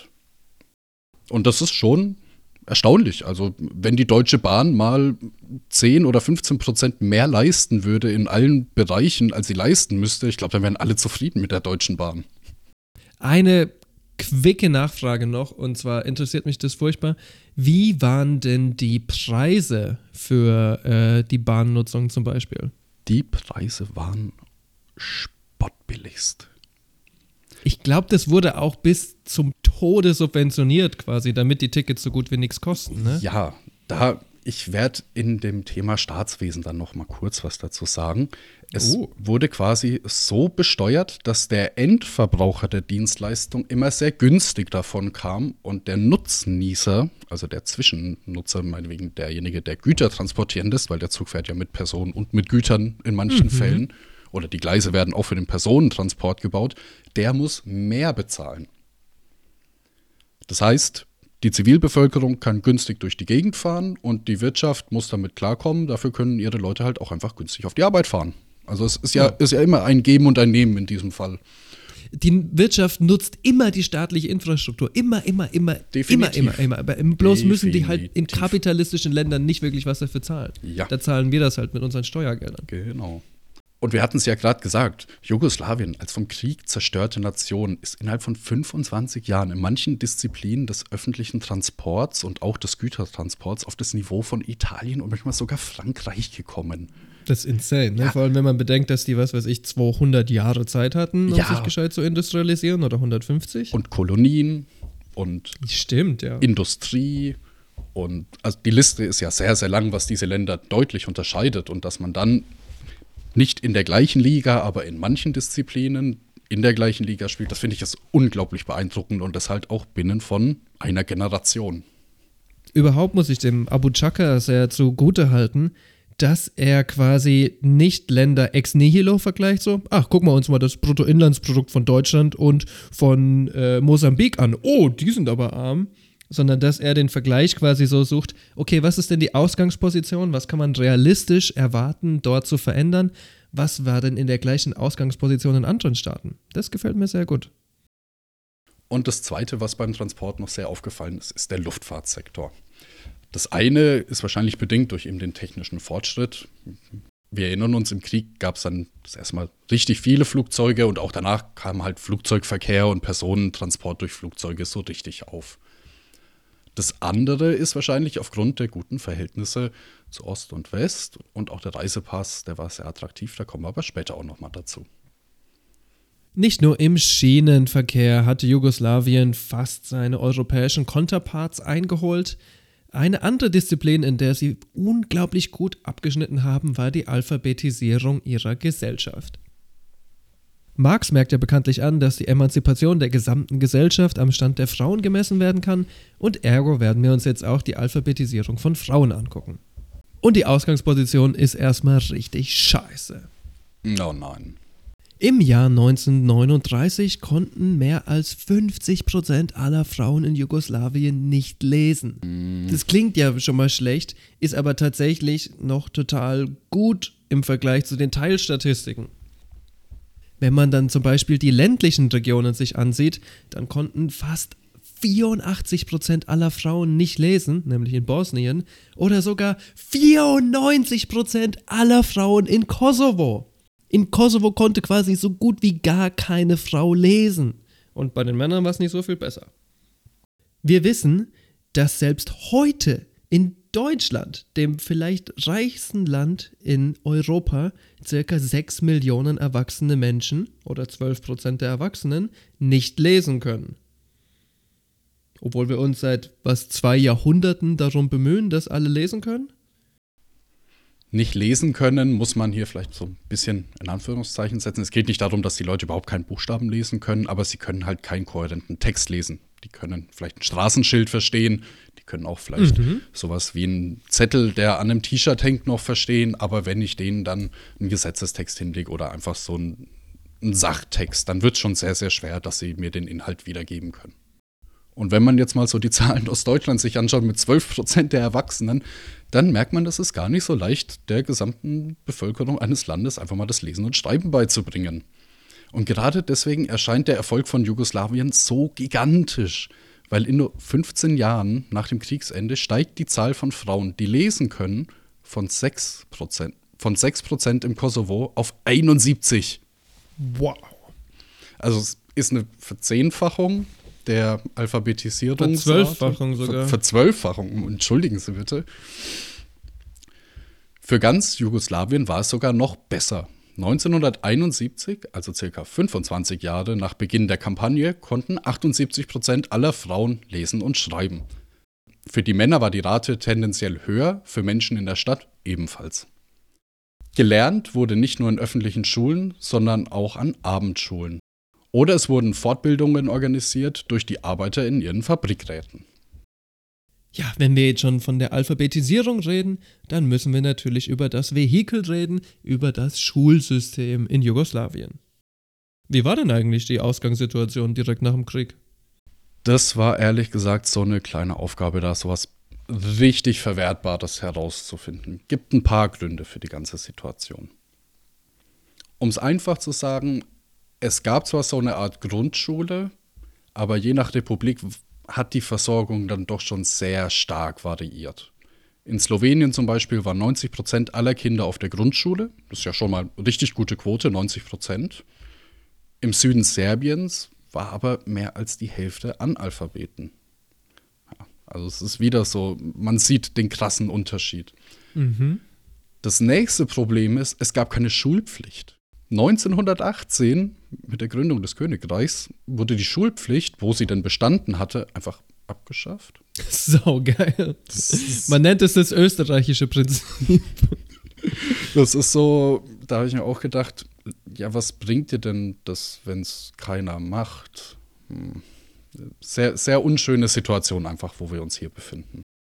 Professor Dr. Srebren Distar schreibt, dass allein in Bosnien-Herzegowina 400.000 von etwa 2,8 Millionen Bewohnern starben zwischen 1941 und 1945. Also allein schon die Menge an Menschen, die wegfallen, die dann eventuell Lehrer waren oder sowas, genau. das ist schon mhm. mal ein Problem. Und dazu kommt, dass 50 Prozent der ca. 1200 Schulen einfach komplett zerstört waren. Da war nichts Fuck. mehr über. Ein Drittel waren beschädigt oder sehr beschädigt und wahrscheinlich ist sehr beschädigt immer noch ein Euphemismus für den Zustand des Gebäudes.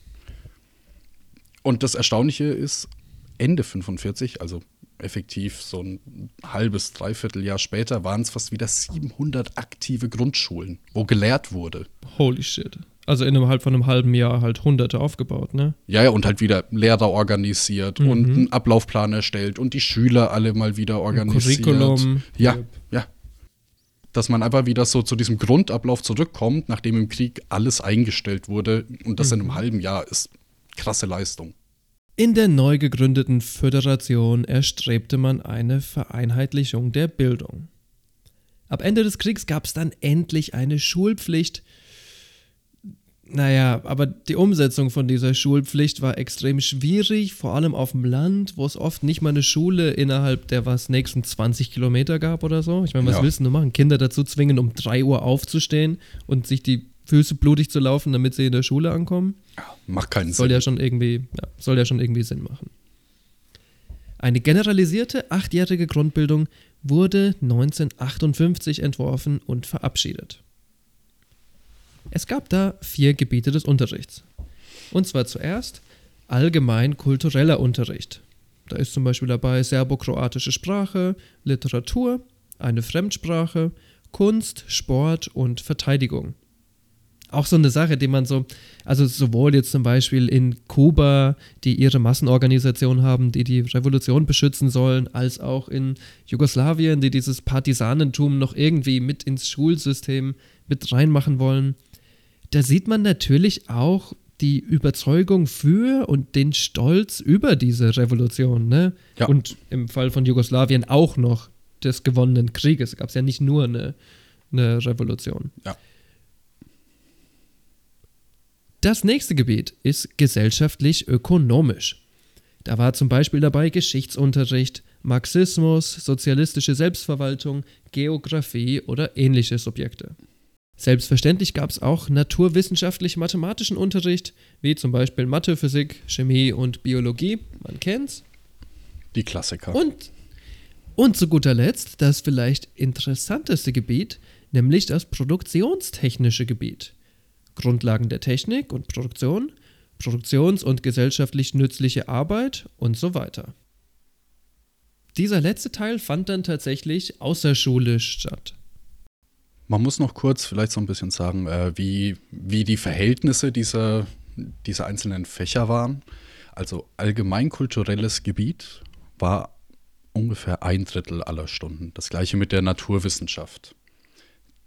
Fünf bis acht Prozent waren dann eben dieses produktionstechnische Gebiet und der Rest war dann Geschichte, Marxismus, sozialistische Selbstverwaltung, Geografie oder ähnliches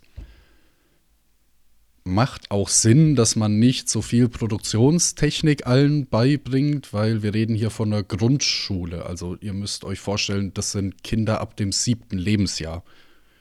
Wenn du denen jetzt nur beibringst, wie Maschinen funktionieren, ist da auch keinem so richtig geholfen. Jetzt haben wir aber nur über die Grundschule geredet. Wie ist denn das dann mit dem Studieren, habe ich mich gefragt. Und anfangs war Studieren wirklich wenigen vorbehalten weil man wollte eben erst diese Grundversorgung aufbauen. Bringt dir ja nichts, wenn du Leute hast, die Anwalt werden oder Buchhalter oder ähnliches. Du brauchst halt Arbeitskräfte, die müssen lesen und schreiben können, die brauchen Grundprinzipien von Arbeit und Arbeitsteilung und die müssen sich ihrer eigenen Position in diesem sozialistischen System bewusst sein. Und das wird eben vermittelt in diesen acht Jahren. Oder ganz primitiv gesagt, du musst halt erstmal Essen dran schaffen, bevor irgendjemand Essays über Bertolt Brecht schreiben kann, ne? Genau. Die Frage der Akademiker wurde dann auf dem Parteitag 10 im Jahr 1974 mit einer weiteren Reform des Schulsystems beschlossen.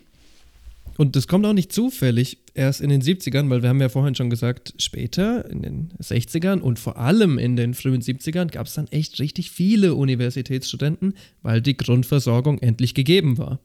Ist ja auch ein guter Anlass dann dafür, das Schulsystem zu reformieren. Auch muss man noch sagen, es gab im Gründungsjahr vom Königreich Jugoslawien genau zwei Universitäten. Es wow, zwei nur? Zwei.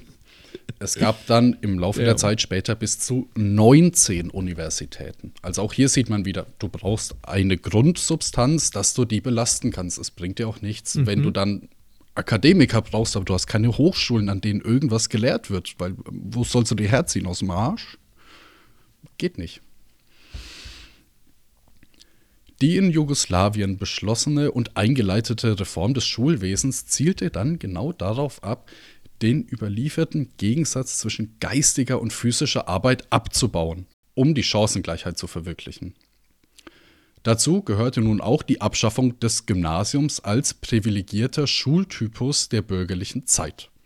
Hell yeah. Die schulische und berufliche Ausbildung soll miteinander verschmolzen werden und näher an die Produktion herangeführt werden.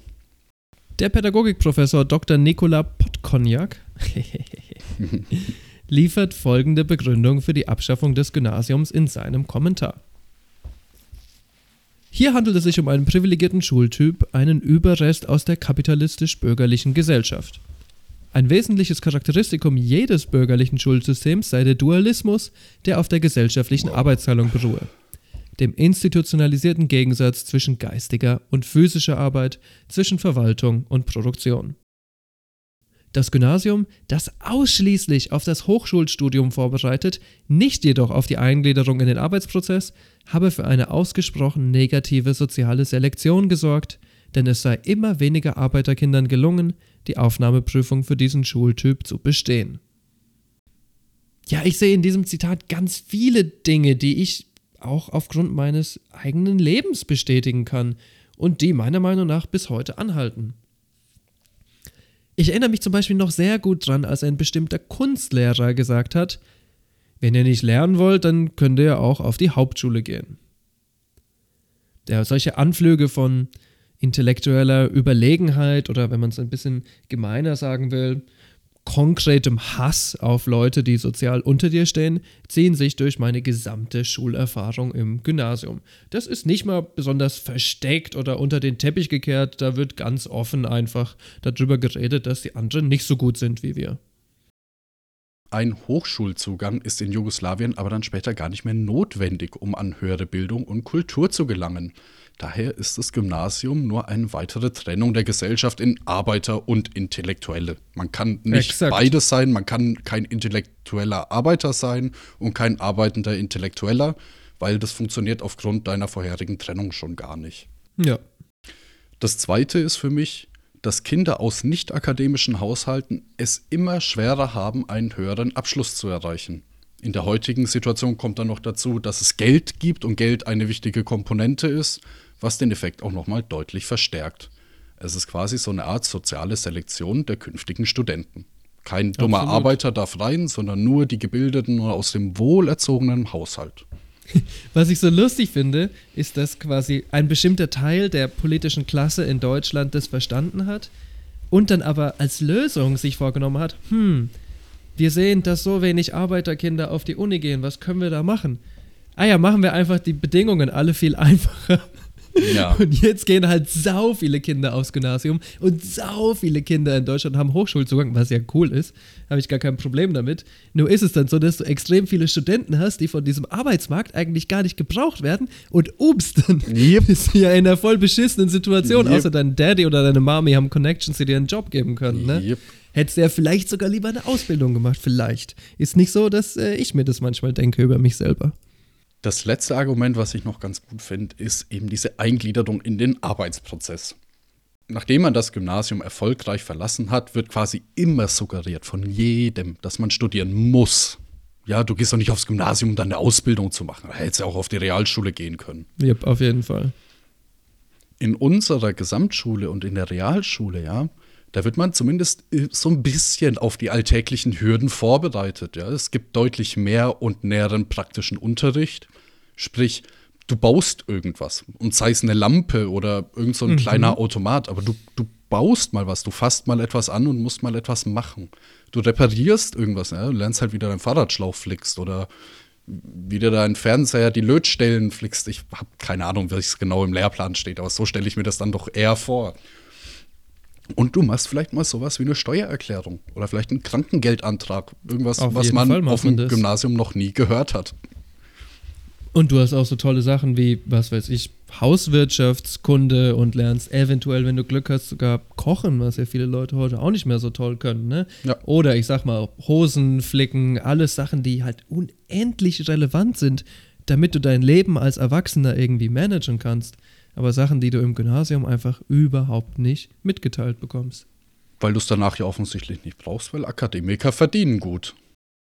Kommen wir zurück zur Bildungsreform. Und wir haben jetzt etabliert, wieso sie die eingeführt haben. Jetzt müssen wir noch sagen, wie ist diese Reform denn eigentlich abgelaufen? Ich mache jetzt mal ein ganz arg vereinfachtes und auch nicht unbedingt reales Beispiel. Man durchläuft die eben erklärte Grundausbildung von acht Jahren. Danach wird man quasi vor die Wahl gestellt. Willst du dich jetzt auf die Türe kümmern hier auf unserem Bauernhof? Die meisten beruflichen Grundausbildungen dauern ein bis maximal zwei Jahre und dann könntest du das quasi machen beruflich. Du merkst aber, du möchtest jetzt eigentlich noch ein bisschen tiefer gehen, als diese Tiere nur zu füttern. Du kannst jetzt einfach sowas wie Tierarzthilfskraft werden. Das dauert dann wieder ein oder vielleicht zwei Jahre und dann bist du fertig. Boom, noch eine Ausbildung draufgesetzt. In anderen Ländern hättest du jetzt wahrscheinlich die Spitze deines Horizonts erreicht. Aber hier ist es eben nicht so, dass du unbedingt einen Uni-Zugang brauchst, um dich weiterzubilden. Du willst zum Beispiel gerne Tiermedizinerin werden, kein Problem, machst halt für ein paar Jährli noch weiter und dann hast du vielleicht eine Ausbildung drinne. Jetzt gibt es manche Leute, die sagen, das gibt's aber auch bei uns in Deutschland. Und ja, das gibt's auch bei uns in Deutschland. Definitiv gibt's das bei uns in Deutschland, möchte ich auch hier gar nicht abstreiten. Ich kenne den Fall selbst von meiner Ausbildung. Da war jemand vorher an der Berufsschule, der hat Fleischer gelernt und der war am Ende Neurochirurg. Also. Es ist das gleiche. Also, sorry, Sammy, schlechtes Beispiel, weil die machen halt das gleiche. Aber okay. Aber ja, äh, also er hat angefangen, an Sachen rumzuschnibbeln, hat dann gemerkt, oh, ich möchte doch nicht nur Sachen zerlegen, sondern vielleicht auch wieder Sachen reparieren mit meinem Rumgeschnibbel und hat sich dann immer weitergebildet. Das kann man auch machen in Deutschland. Das funktioniert. Das ist aber ein, ein sehr leidiger Prozess. Und du kannst nicht einfach sagen, ja, jetzt mache ich zwei Jahre weiter. Nein, du musst dann erstmal dein Abitur vielleicht nachholen oder dir irgendeinen mhm. Hochschulzugang organisieren. Und dann musst du durch Tests, dass du überhaupt bei Medizin mit rein darfst. Und dann musst du wahrscheinlich noch mal eine Aufnahmeprüfung machen.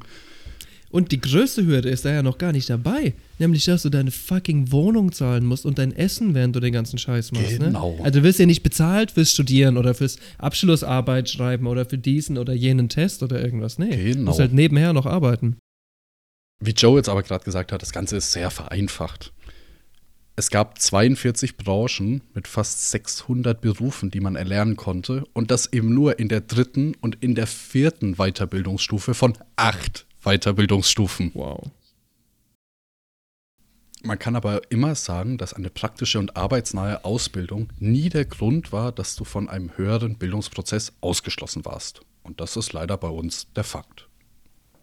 Wie kennst du nicht hunderte McDonalds-Arbeiter, die dann neben nach ihrem an der Fernuni noch in die Uni gehen? Ja, an der Fernuni. nee, kenne ich komischerweise auch nicht. Ich weiß nicht, woran das äh, hapert. Ja, und es war jetzt eben nicht nur so, dass du quasi nach oben auf der Leiter klettern kannst, sondern du kannst auch seitlich auf der Leiter klettern. Das fand ich auch noch einen coolen Fakt.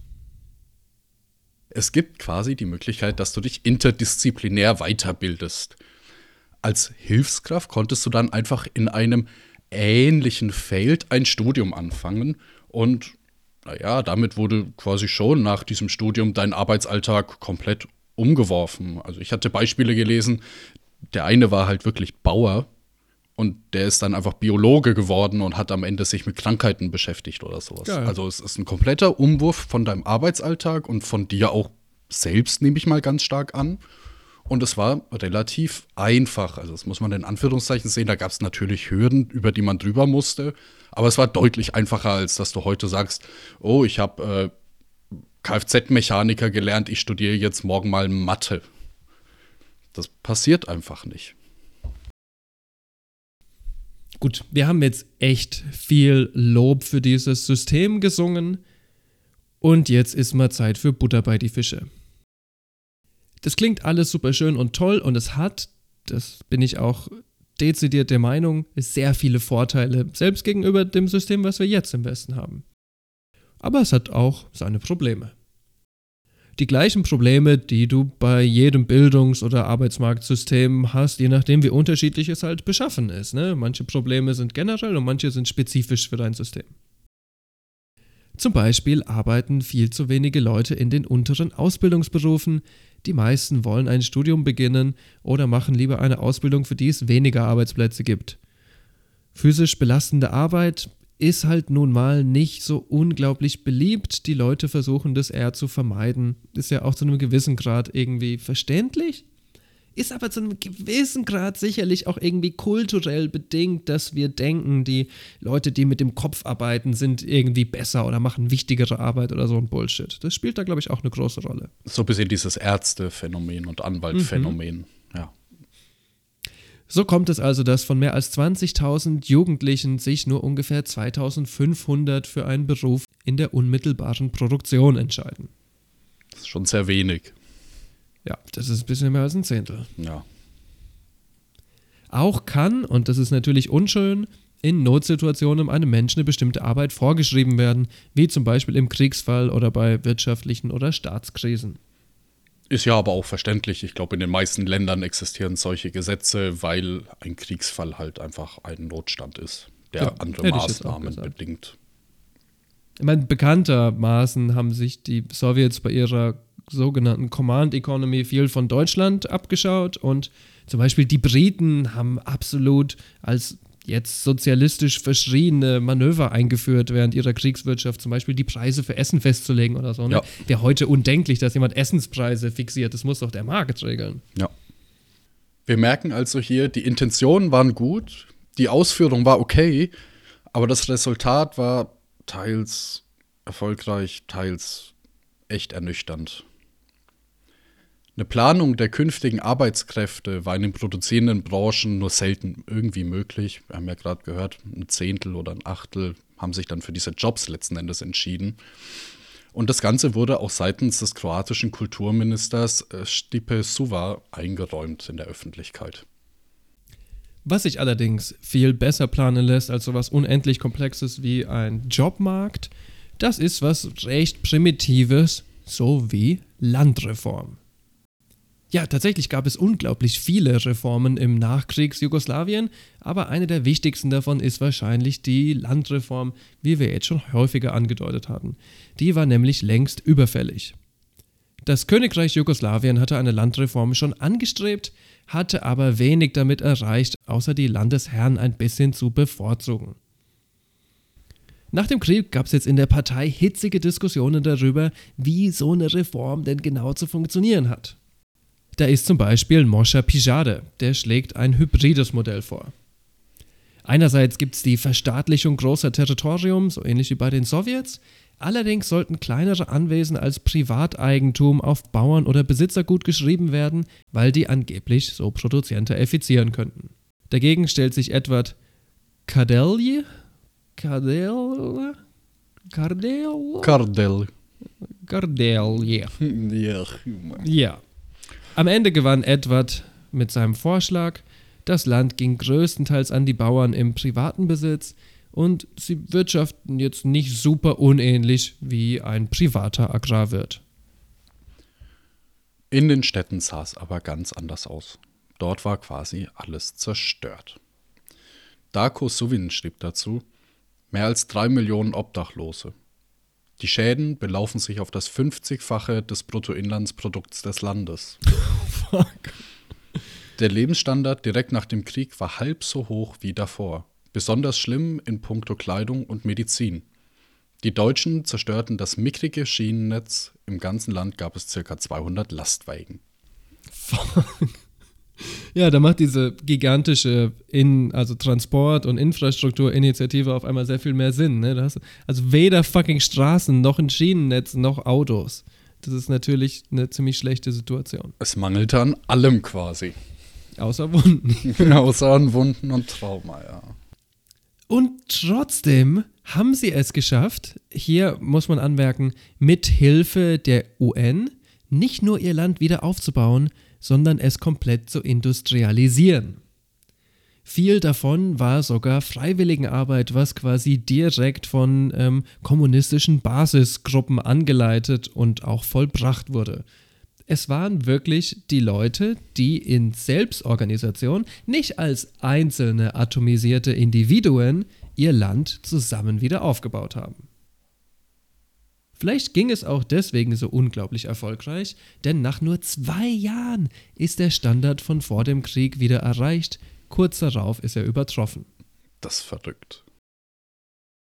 Tatsächlich, meiner Meinung nach, noch viel beeindruckender als die Industrialisierung Jugoslawiens ist, dass diese Industrialisierung ohne Hungersnöte, Kinderarbeit, Misere, Sklaven, Kolonien oder massive Umweltkatastrophen erfolgt ist, anders natürlich als bei uns im Westen. Friedrich Engels schreibt ja bekannterweise schon über Kinderarbeit in England und Städte, wo man forsch auch seine Hand gar nicht mehr sehen kann.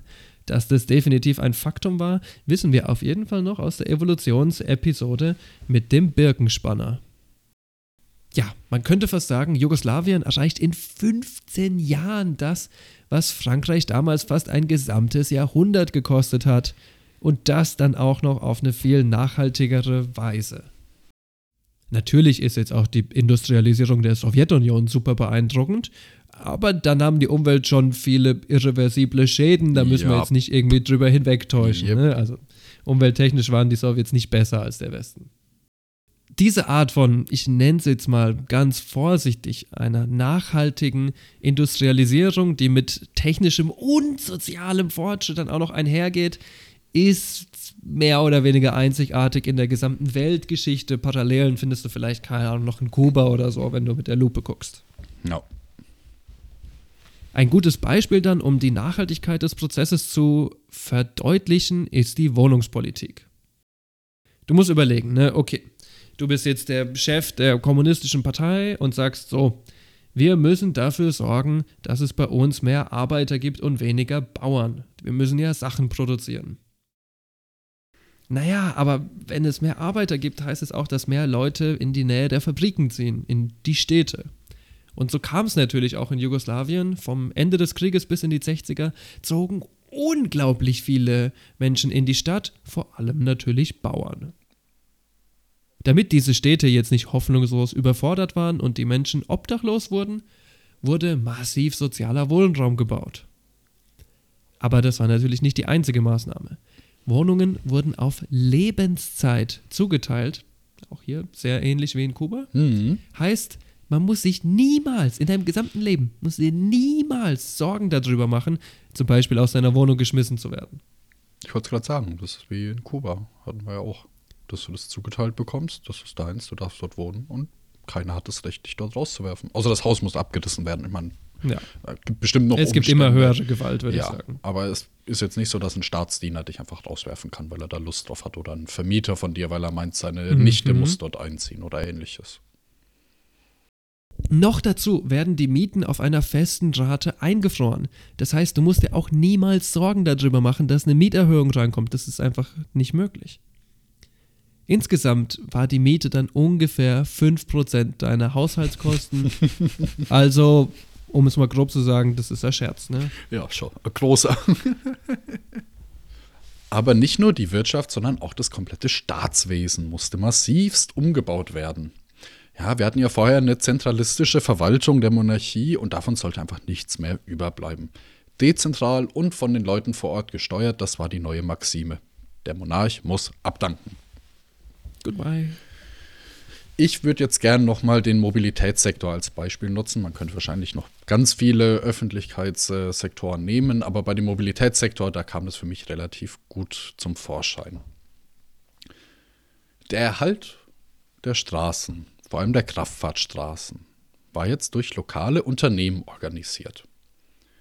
Die Aufgabe hat aber jetzt nicht mit der Instandhaltung aufgehört, sondern es ging auch darum, neue Straßen zum Beispiel zu planen. Straßenverkehrsrecht zu ändern. Und auch die Besteuerung von Benzin und Diesel wurde durch die mitbestimmt. Das ist, finde ich, sehr erstaunlich, dass ein Steuersatz durch die Leute, die deine Autobahn instand halten, mit beeinflusst werden kann. Also logischerweise, durch diese Steuer wird ja Geld generiert für die Autobahnen, aber trotzdem wäre für mich unvorstellbar, dass die heutigen Straßenmeistereien, die die Autobahnen pflegen, bei der CDU anklopfen können und sagen, können wir nicht ein bisschen die Mineralölsteuer senken? Das wäre cool. also, Ja, gibt es halt einfach nicht bei uns. Ne? Also im Endeffekt haben wir ja so eine Zweiteilung von den Leuten, die die Arbeiten verrichten, nämlich Arbeiter, und von den Leuten, die diese ganzen Sachen administrieren, nämlich unser Staatswesen. ja, Diese Idee, dass dezentral die Arbeiter mitbestimmen, wie denn sich ihr Stadtbild verändert, ist natürlich genial. Also kann man nichts sagen. Wichtig ist hier zu sagen, es war natürlich auch hier nicht wieder alles toll und jeder hat jeden geliebt und alles war schön. Nee, es gab ja auch natürlich wieder irgendwelche Streitigkeiten. Da gab es zum Beispiel Themen wie, wie wird ein Fahrzeug klassifiziert? Ist es ein kleines, ein mittelgroßes oder ein großes Dieselauto oder ist es ein kleiner Dieselbus oder ein großer Dieselbus oder ist es ein Traktor oder ist es ein kleiner Pkw oder ein mittelgroßer? Also da gibt es eine unendlich lange Liste und dann wird für die auch der Sprit anders besteuert. Ja, mm, es wurde dann auch sowas errechnet wie die exakte Belastung des Individuums, wenn er mit dem Auto über die Straße fährt. Und die Handhabung der einzelnen Prozesse in den einzelnen Regionen wurde durchdiskutiert, weil wer weiß denn am besten, wie man eine Straße repariert? Mhm. Ja. Ja, Dezentralisierung führt zwangsweise auch immer zu sehr viel Diskussion, Meinungen, die aneinander krachen und dann natürlich auch zu ausufernden Konflikten.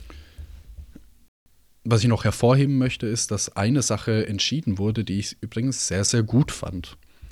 Und zwar wurde gesagt, durch diese, ich nenne sie jetzt mal Straßenmeistereien, wir können grundlegend nicht unsere Straßen immer nur sanieren. Wir müssen grundlegend überlegen, ob nicht ein Neubau der Infrastruktur ein, eine Verbesserung zum jetzigen System bringt. Das heißt, diese Leute haben sich nicht damit abgefunden, dass es jetzt mal okay war, sondern sie haben permanent überlegt, wie sie ihr Land noch effizienter gestalten können Mhm. und wie sie das Straßensystem für die Bevölkerung noch zugänglicher machen. Und ich glaube, in einer kapitalistischen Gesellschaft, wo es dann heißt, ja, ich habe jetzt meine 50.000 Kilometer Autobahn, die ich jedes Jahr für 170 Millionen Euro restaurieren muss, ich gebe dafür 100 Millionen aus, mache 70 Millionen plus, wieso sollte ich irgendwas ändern wollen? Im Gegenteil, es spielte ja sogar eigentlich In die Hand. in die Hände. Dass die Straße kaputt geht. Also sowohl, dass die Straße kaputt geht, als auch, dass dein Restaurationsprozess nicht besonders gut ist, weil dann geht es ja schneller kaputt. Yep. Und dann kannst du öfter kassieren. Und in dem Sinne sehe ich hier schon eine deutliche Verbesserung des Staatswesens, weil wo vorher halt einfach ein publiches Individuum irgendwo im Staatsapparat fernab in seinen Sessel gepupst hat und gesagt hat, wir machen jetzt hier eine breitere Strafe, sind es jetzt Arbeiter und deren Organisation vor Ort und die übernehmen diese Arbeiten. Und das finde ich ist unglaublich viel wert. Ja, und da darf dann auch mal ein bisschen ausufernd diskutiert werden. Ist ja auch gar nicht inhärent schlecht. Ja, vielleicht haben sie auch alle recht mit ihren Punkten und man muss alle beachten. Mhm. Jetzt haben wir über Bildung, Landreform, Wiederaufbau, Alphabetisierung, Infrastruktur, Frauenrechte, alles Mögliche in Jugoslawien geredet. Aber wir müssen doch jetzt auch mal über Erfolge außerhalb von Jugoslawien reden, oder? Auf jeden Fall. Zum Beispiel über die diplomatischen Erfolge der jugoslawischen Nation. Die sind natürlich nicht nur bei Jugoslawien allein zu verbuchen, weil für Diplomatie braucht es ja bekannterweise mindestens zwei. Aber trotzdem müssen wir festhalten, dass Tito und Co. massiv dazu beigetragen haben, dass es im Jahr 1961 die erste Konferenz der blockfreien Staaten gab. Die blockfreien Staaten, auf Englisch auch Non-Aligned Movement genannt, also mit niemandem verbündet, das heißt Staaten, die sich weder direkt mit der USA noch mit der Sowjetunion verbünden wollen. Tja, es war eine extrem polarisierte Welt. Polarisiert vor allem durch den heftigen Koreakrieg, durch den Tito-Stalin-Konflikt und durch das Zerwürfnis zwischen den Sowjets und den Chinesen später. So entscheiden also die Oberhäupter von fünf Nationen des globalen Südens, geschlossen auf der internationalen Bühne aufzutreten und für ihre eigenen Interessen einzutreten. Es waren Gamal Abdel Nasser aus Ägypten, Sukarno aus Indonesien, den ihr vielleicht noch aus der Porno-Episode kennt, Hm. Kwame Nkrumah aus Ghana, Nehru aus Indien und natürlich Tito aus Jugoslawien. Ihr müsst euch vorstellen, der globale Süden war, naja, ist, wenn man ganz spezifisch sein will, der globale Süden ist aus der UN fast komplett ausgeschlossen. Zumindest aus den wichtigsten Ämtern. Denn bis heute haben ja nur die USA, Frankreich, England, Russland und China ein sogenanntes Vetorecht. Wieso? Weil die Teil des UN-Sicherheitsrats ist. Und die Nationen, die eben Teil dieses Sicherheitsrats sind, haben unendlich viel mehr Privilegien und Handlungsmacht als die, die es nicht sind.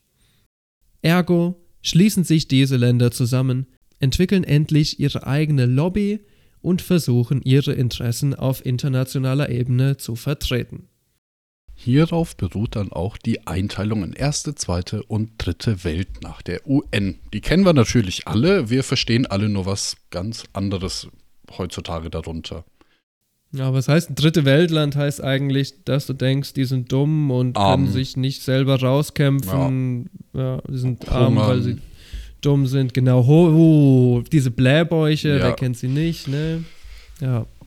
Damals war das relativ easy. Die erste Welt war der Westen, also USA und alle westlichen Mächte. Die zweite Welt war der Osten und der Ostblock und alle Ostländer. Und die dritte Welt war einfach der komplette Rest. Überhaupt nicht. Überhaupt, nicht, diskriminierend. Ne? Überhaupt nicht. hm, es gibt die Guten, das sind ich und meine Freunde. Es gibt die Bösen, das sind der, den ich nicht mag und seine Freunde. Und da gibt es die Irrelevanten, das sind die, die mich nicht interessieren. Oh. Gott verdammt, Alter. Wieso ist westlicher Rassismus immer so offensichtlich? Können die sich nicht wenigstens Mühe geben? Kannst du dir nicht eine Maske schmieden, Freund? Hm. Dieses Non-Alignment Movement kämpft gegen Kolonialismus, Rassismus, Imperialismus, Ausbeutung und repräsentieren dabei zwei Drittel aller Nationen in der UN und ca. 55 Prozent der gesamten Weltbevölkerung. Ja, bizarr, dass ja. das für uns die Irrelevanten sind, ne? Ja. Mehr als die Hälfte der gesamten Welt. Ja.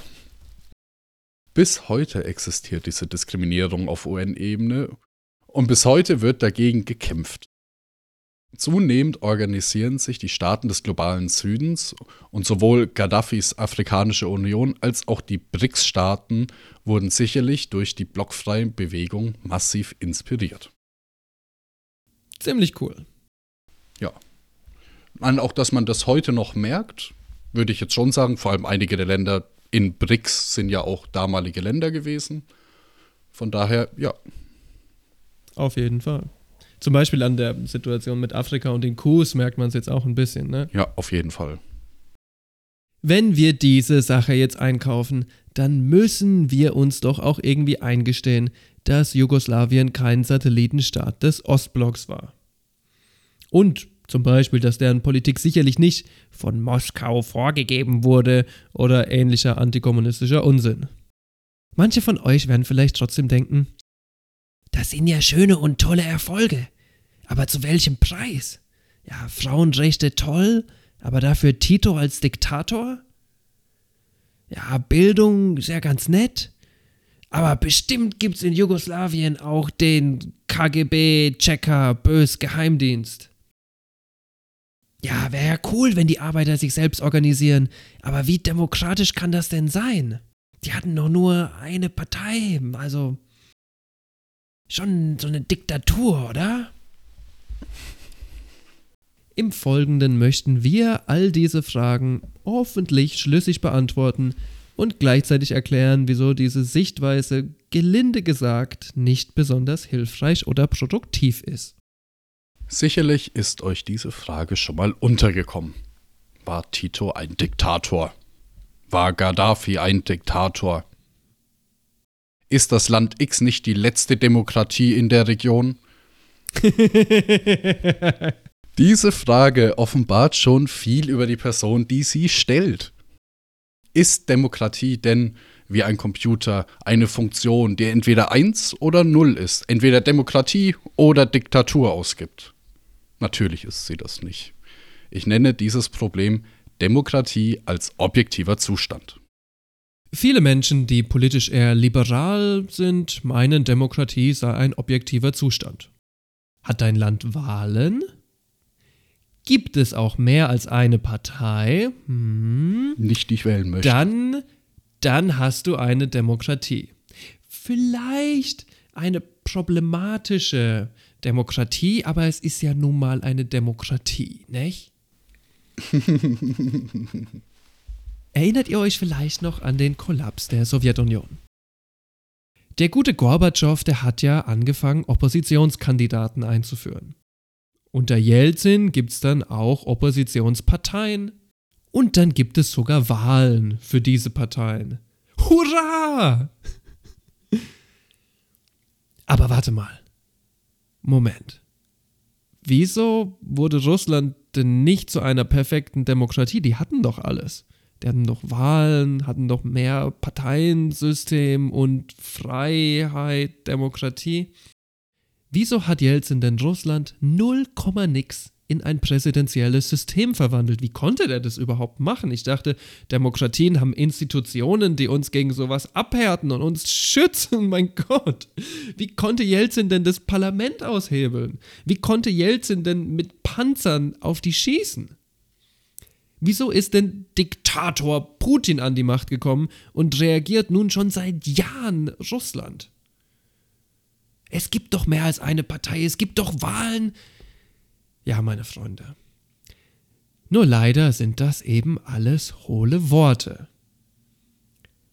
Wahlen, Mehrparteiensystem, das garantiert überhaupt gar nichts. Wie der ehrenhafte Wladimir Ilitsch schon bekanntlich sagte, Bürgerliche Demokratie ist die Demokratie der pompösen Phrasen, der feierlichen Worte, der überschwänglichen Versprechungen, der wohlklingenden Schlagworte Freiheit und Gleichheit.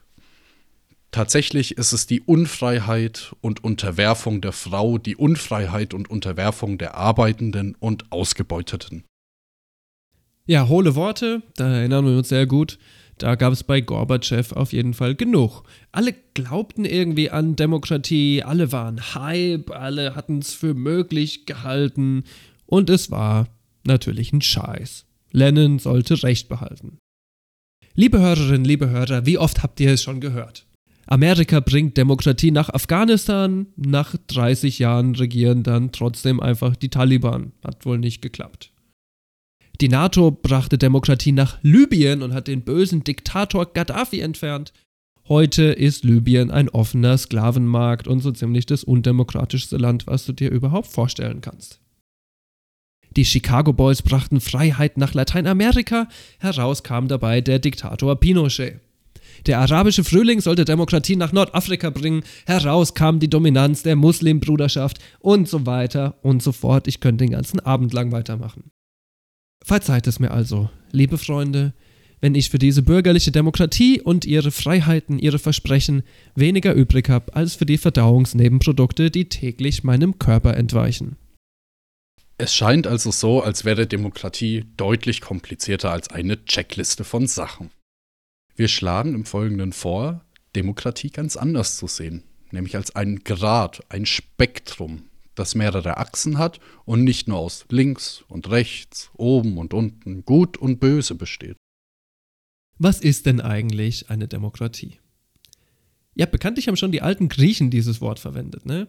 Ähm, hatten die alten Griechen eigentlich Demokratie? Also, eine Achse der Demokratie sind auf jeden Fall freie Wahlen. Aber nicht nur frei sollen sie sein, sondern sie sollten auch allen zugänglich sein. Das ist ja super wichtig, vielleicht sogar wichtiger. Also brauchen wir jetzt auch noch eine zweite Achse und diese Achse nenne ich mal Partizipation. Nehmen wir doch mal als Beispiel Athen. Jeder Mann in Athen, der älter als 20 war, durfte wählen, durfte teilhaben. Super. Äh, ja, Demokratie, oder?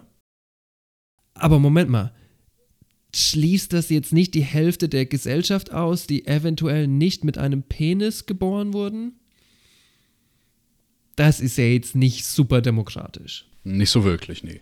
Tatsächlich waren es viel mehr als die Hälfte der Bevölkerung, weil es waren gar nicht alles Bürger. Wer Bürger ist oder nicht in einer Demokratie, ist nämlich extrem umkämpft. Ja? Sklaven zum Beispiel durften auch nicht wählen. Und du denkst dir vielleicht, ja, aber heute ist es ja alles besser. Bullshit. Ja? Leute, die im Gefängnis sind, dürfen in vielen Ländern auf dieser Welt nicht wählen. Auch wenn sie vielleicht unschuldig im Knast sitzen, ist vollkommen egal. Du kannst jemandem komplett jeder politischen Möglichkeit berauben, indem du ihn einfach in den Knast steckst. Menschen mit Behinderung dürfen oft oh, in ja? Deutschland nicht wählen, auch wenn sie ja. kognitiv locker in der Lage dazu wären, weil sie können Anträge ausfüllen. Ja. Wir haben so zwei wunderschöne Achsen. Aber jetzt wird's noch komplizierter. Wir führen die nächste Achse ein, die direkte Demokratie. Ich hoffe, ihr wisst alle, dass Deutschland jetzt nicht so ein tolles Beispiel für direkte Demokratie ist. Wieso? Naja, weil du oder ich oder Simi nicht über Gesetze abstimmen. Nie. Und wenn was machen, wird's ignoriert. Ja, genau. Also kein deutscher Bürger wird gefragt, ob wir jetzt lieber mit unserem Haushalt die Ukraine unterstützen oder Waffen an Israel liefern. Kein deutscher Bürger wird gefragt, wie denn unser Steuersystem aussehen soll und so weiter und so fort. Wir dürfen nicht mal über neue Gesetze abstimmen, ja, die verabschiedet werden. Was machen wir stattdessen? Wir wählen sogenannte Repräsentanten, die für uns dann Entscheidungen treffen. Die athenische Demokratie war da tatsächlich ganz anders. Alle Bürger durften direkt an Entscheidungen mitwirken. Das ist ja gar nicht so unähnlich wie zum Beispiel in Kuba oder in der Schweiz, wo ganz wichtige Sachen wie Gesetze oder so dann meist per Referendum verabschiedet werden. Die vielleicht wichtigste aller Fragen in der Politik, sollen wir in den Krieg ziehen, wurde von den einfachsten Athener Bürgern mitbestimmt. Bei uns ist es natürlich nicht so.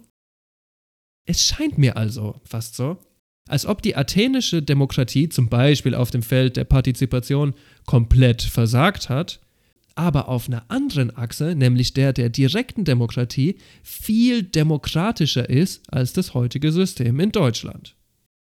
Schon der gute Aristoteles hatte gesagt, der Bürger muss sowohl wissen als auch teilhaben im Beherrschtwerden als auch im Herrschen.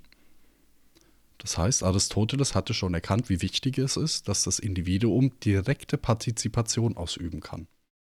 Ich interpretiere die Aussage von ihm auch ein bisschen so, dass quasi Herrschen ist sowas wie Plebiszite, Volksabstimmungen, direkte Demokratie und er erkennt aber auch an, dass es immer ab einem gewissen Grad der sozialen Organisation halt Repräsentantentum geben wird. Das kannst du nicht komplett vermeiden. Und ich glaube, das meint er vielleicht, ich bin jetzt echt kein Experte, das meint er vielleicht mit herrschen und beherrscht werden. Ne? Sowohl Repräsentantentum als auch direkte Demokratie, du brauchst beides. Das ist so ein bisschen, was wir immer mit diesem Geben- und Nehmen-Prinzip meinen. Ich habe Rechte und dafür habe ich Pflichten.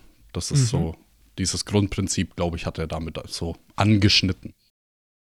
Ja, und wo wir gerade bei der Schweiz sind, wie sieht es denn mit der Schweiz aus? Ist die Schweiz jetzt noch mehr demokratisch als unser Deutschland? Da zeigt sich wieder, wie unsinnig diese Frage an sich schon ist. Wir können sagen, dass die Schweiz mehr direkte Demokratie bietet als Deutschland. Das ist jetzt auch keine Lüge, da gibt es einfach Volksentscheide und die werden dann auch umgesetzt, was da rauskommt. Andererseits werden manche Posten auf Lebenszeit gewählt. Das erinnert ja eher an so eine Art Monarchie oder sowas wie Simonie, als dass es wirklich mhm. so eine Art Demokratie ist. Demokratie muss ja auch so eine gewisse Mobilität oder auch ein Potenzial für Veränderung haben. Das ist eben eine weitere Achse. Tatsächlich ist diese Mobilität aber in vielen modernen Demokratien gar nicht gegeben in Großbritannien gibt es ein sogenanntes House of Lords. Dieses Haus ist über 1000 Jahre alt und ein essentieller Teil des britisch-demokratischen Systems. Die Posten werden vererbt. Ich wiederhole das jetzt nochmal, um euch das klar zu machen. Die Posten im House of Lords, einem direkten Teil der britischen Demokratie, werden größtenteils vererbt. Wie lässt sich das bitte mit dem Begriff Demokratie vereinbaren? Gar nicht, unserer Meinung nach. Zu sagen, Großbritannien wäre eine Demokratie, aber Kuba ist es nicht, ist unserer Meinung nach komplett hirnrissig. Wir haben jetzt wirklich einige Achsen eröffnet. Ne? Wir haben zum Beispiel äh, freie und transparente Wahlen als eine Achse eröffnet. Wir haben Partizipation als eine Achse eröffnet. Wir haben direkte Demokratie als eine Achse eröffnet. Und wir haben Mobilität bzw. soziale Mobilität als eine Achse eröffnet. Bei manchen sieht es für unsere Demokratien echt scheiße aus. Direkte Demokratie haben wir jetzt behandelt, aber auch im Punkto Partizipation sieht es im Westen ganz schön scheiße aus. Wir haben es vorhin schon angesprochen. Wieso sind im Deutschen Bundestag nur 30% Frauen, weniger als zu DDR-Zeiten? Wieso sind es in den USA nur 23%? Müssen wir daraus nicht logischerweise schließen, dass in diesen Ländern Frauen systematisch aus den höchsten Ämtern herausgehalten werden? Wieso hat denn Kuba, angeblich eine böse Diktatur, mehr als 53% Frauen im Parlament, Übrigens die höchste Rate der gesamten Welt, ausgenommen Länder mit Frauenquote. Das würde ich nochmal anders beurteilen. Wieso finden sich im kubanischen Parlament Straßenfeger, Hebammen und Schuhmacher, aber im Deutschen Bundestag nur Anwälte, Akademiker und Unternehmer? Hat das nicht auch was mit Demokratie zu tun? Ist es nicht auch wichtig?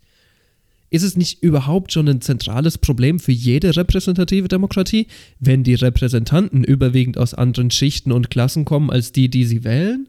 Können die die Wähler dann überhaupt gut repräsentieren? Fragen über Fragen über Fragen.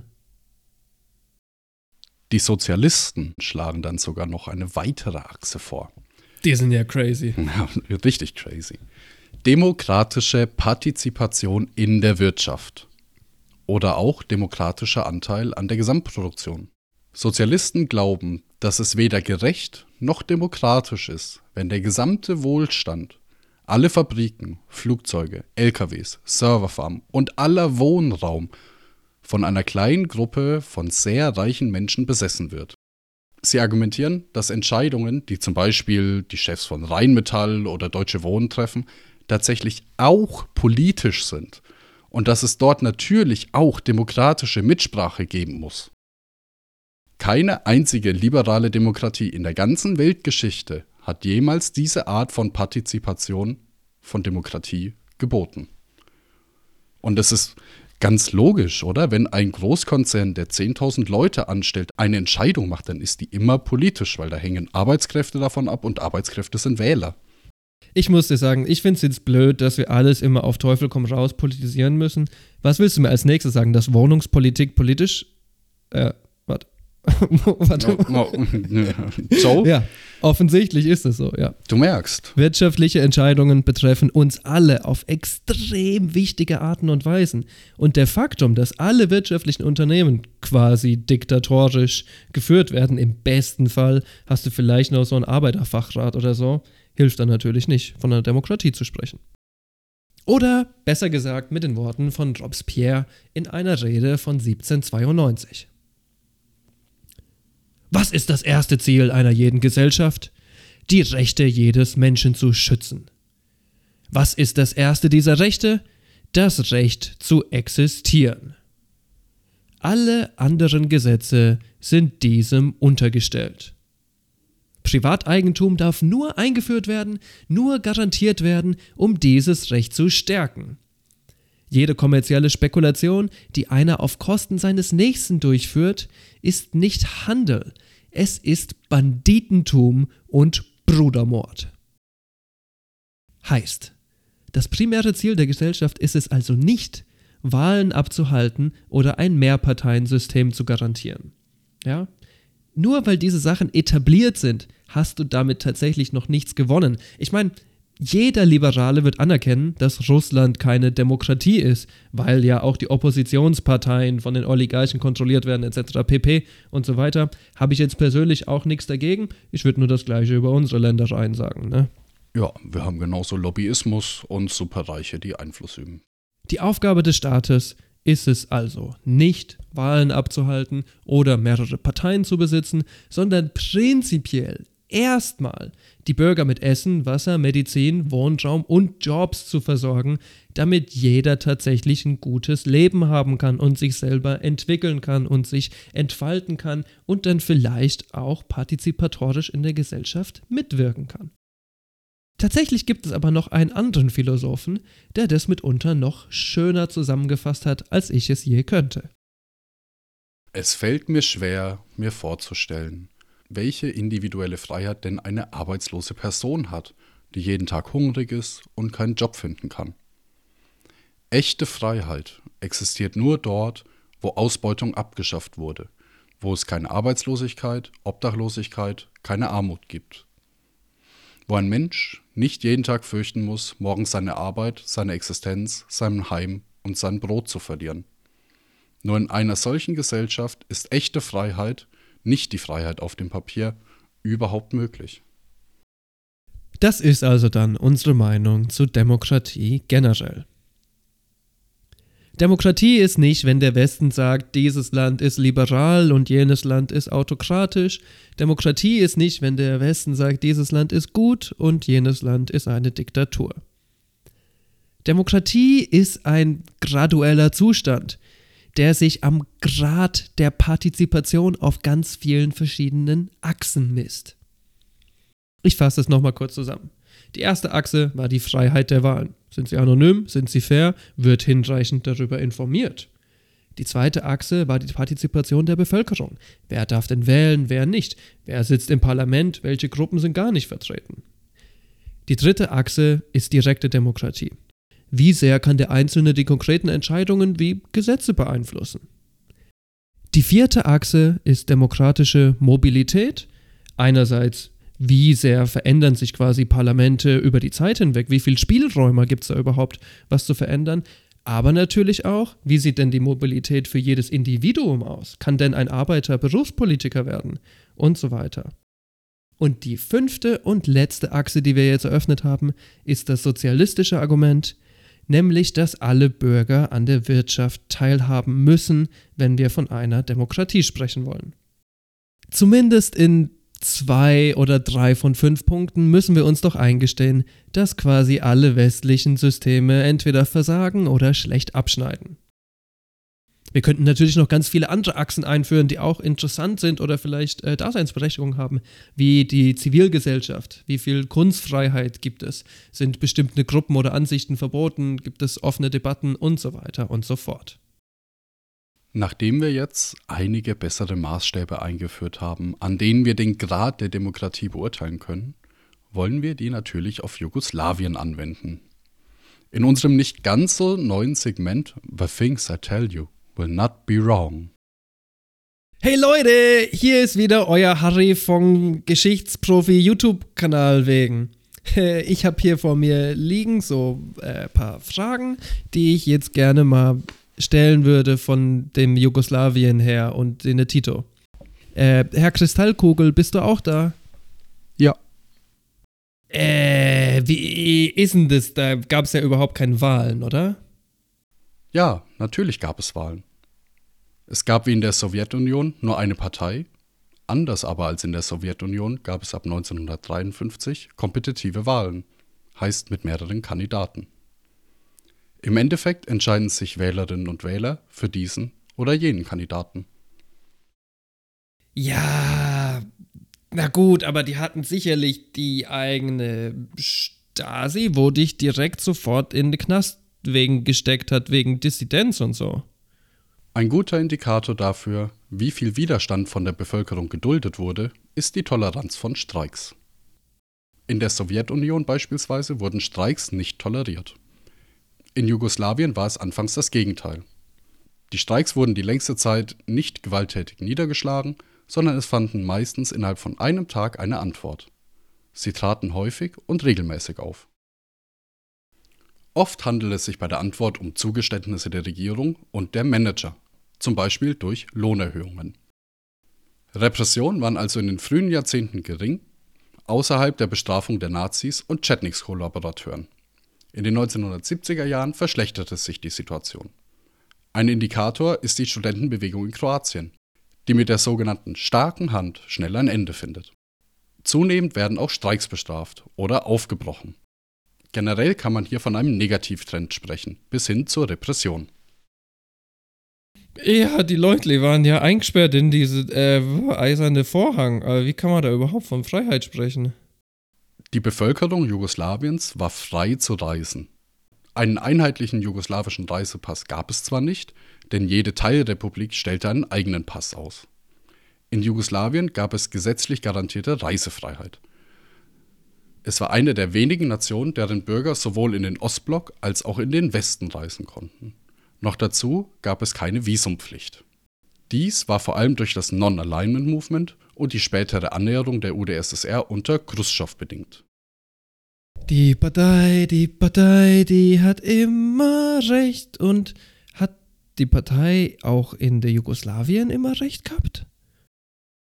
Anders als in der Sowjetunion sieht sich die Partei in Jugoslawien mit einer weiteren politischen Entität konfrontiert. Den Arbeiterräten im jugoslawischen Selbstmanagementsystem. Die Partei war also de facto nicht der einzige Urheber politischer wie wirtschaftlicher Entscheidungen. Gleichwohl ist es falsch, von der Partei als Monolith zu sprechen. Tatsächlich finden sich in jeder Partei, unabhängig davon, wie autoritär sie erscheint, verschiedene Strömungen, die im Konflikt stehen. Bereits im Rahmen der Landreform hatten wir angemerkt, dass es unterschiedliche Horizonte zwischen dem sowjetischen und dem Partisanenmodell gab. Ebenso kritisch wurde in der Partei diskutiert darüber, wie viel Privatwirtschaft, wie viel Profit man erlauben sollte. Mitunter wurden Entscheidungen revidiert. Die Partei hat also nicht immer recht. Ja, so, aber wie ist jetzt die Sache mit den Arbeiter und den Produktionsmitteln? Arbeiterinnen und Arbeiter in Jugoslawien konnten mithilfe der Arbeiterräte zu einem gewissen Grad über ihren eigenen Lohn bestimmen, aber auch über Arbeitsschutzgesetze, über Entlassungen und viele weitere Aspekte. Boah. Arbeiter wurden nach der Produktivität, nach den Profiten des Unternehmens bezahlt. Das bedeutet, dass alle Teilhabenden auch den gesellschaftlichen Wohlstand, den sie selbst produzieren, direkt aufs Konto bekamen. Arbeiter hatten ihre eigenen Zeitungen, vor allem in den großen Betrieben. Unternehmen und Arbeiterräte waren zur Transparenz verpflichtet und mussten Teile ihrer Dokumentation offenlegen. Catherine Samari schreibt zusammenfassend: Praktisches Selbstmanagement in der Verlagsbranche und der Universität war sicherlich besser als in den meisten parlamentarischen Demokratien. Der Harry von Geschichtsprofis YouTube-Kanal wegen bedankt sich ganz arg für diese wundervollen Antworten und der muss jetzt erstmal ein bisschen reflektieren. Ich allerdings habe endlich nach Monaten, nein, nach einem Jahr, ne? Ein Jahr lang bearbeiten wir schon dieses Thema Jesus Christus. Also, nach einem Jahr bin ich tatsächlich endlich zu einer Meinung gekommen. Und ich und Semi auch, wir möchten jetzt diese Frage, war Jugoslawien eine Demokratie? War Tito ein Diktator? zielführend beantworten. War Tito ein Diktator? Das hängt doch maßgeblich davon ab, ob Tito ein legitimer Herrscher war oder ein illegitimer Herrscher. Wie findet man sowas denn raus? Naja, zum Beispiel, indem man sich fragt, waren die meisten Menschen denn zufrieden mit Titos Herrschaft oder wollten die meisten Menschen, dass der Tito möglichst schnell abdankt? Statistiken sagen uns, die meisten Menschen waren mehr als zufrieden. Hatten die Menschen denn die Abgeordneten selbst gewählt, die dann wiederum Tito bestätigt hatten? Ja, das hatten sie auf jeden Fall. Hatte der Tito alleiniges Entscheidungsrecht über jede Entscheidung, die es nur gibt? Nein, das hatte nicht mal Stalin. Kann man hier also von einem bösen Diktator sprechen? Ich sage nein. Ob ein Herrscher Diktator ist oder nicht, lässt sich nicht messen an seiner Amtszeit oder an der Zahl der Exekutierten oder an der Zahl der Gefangenen.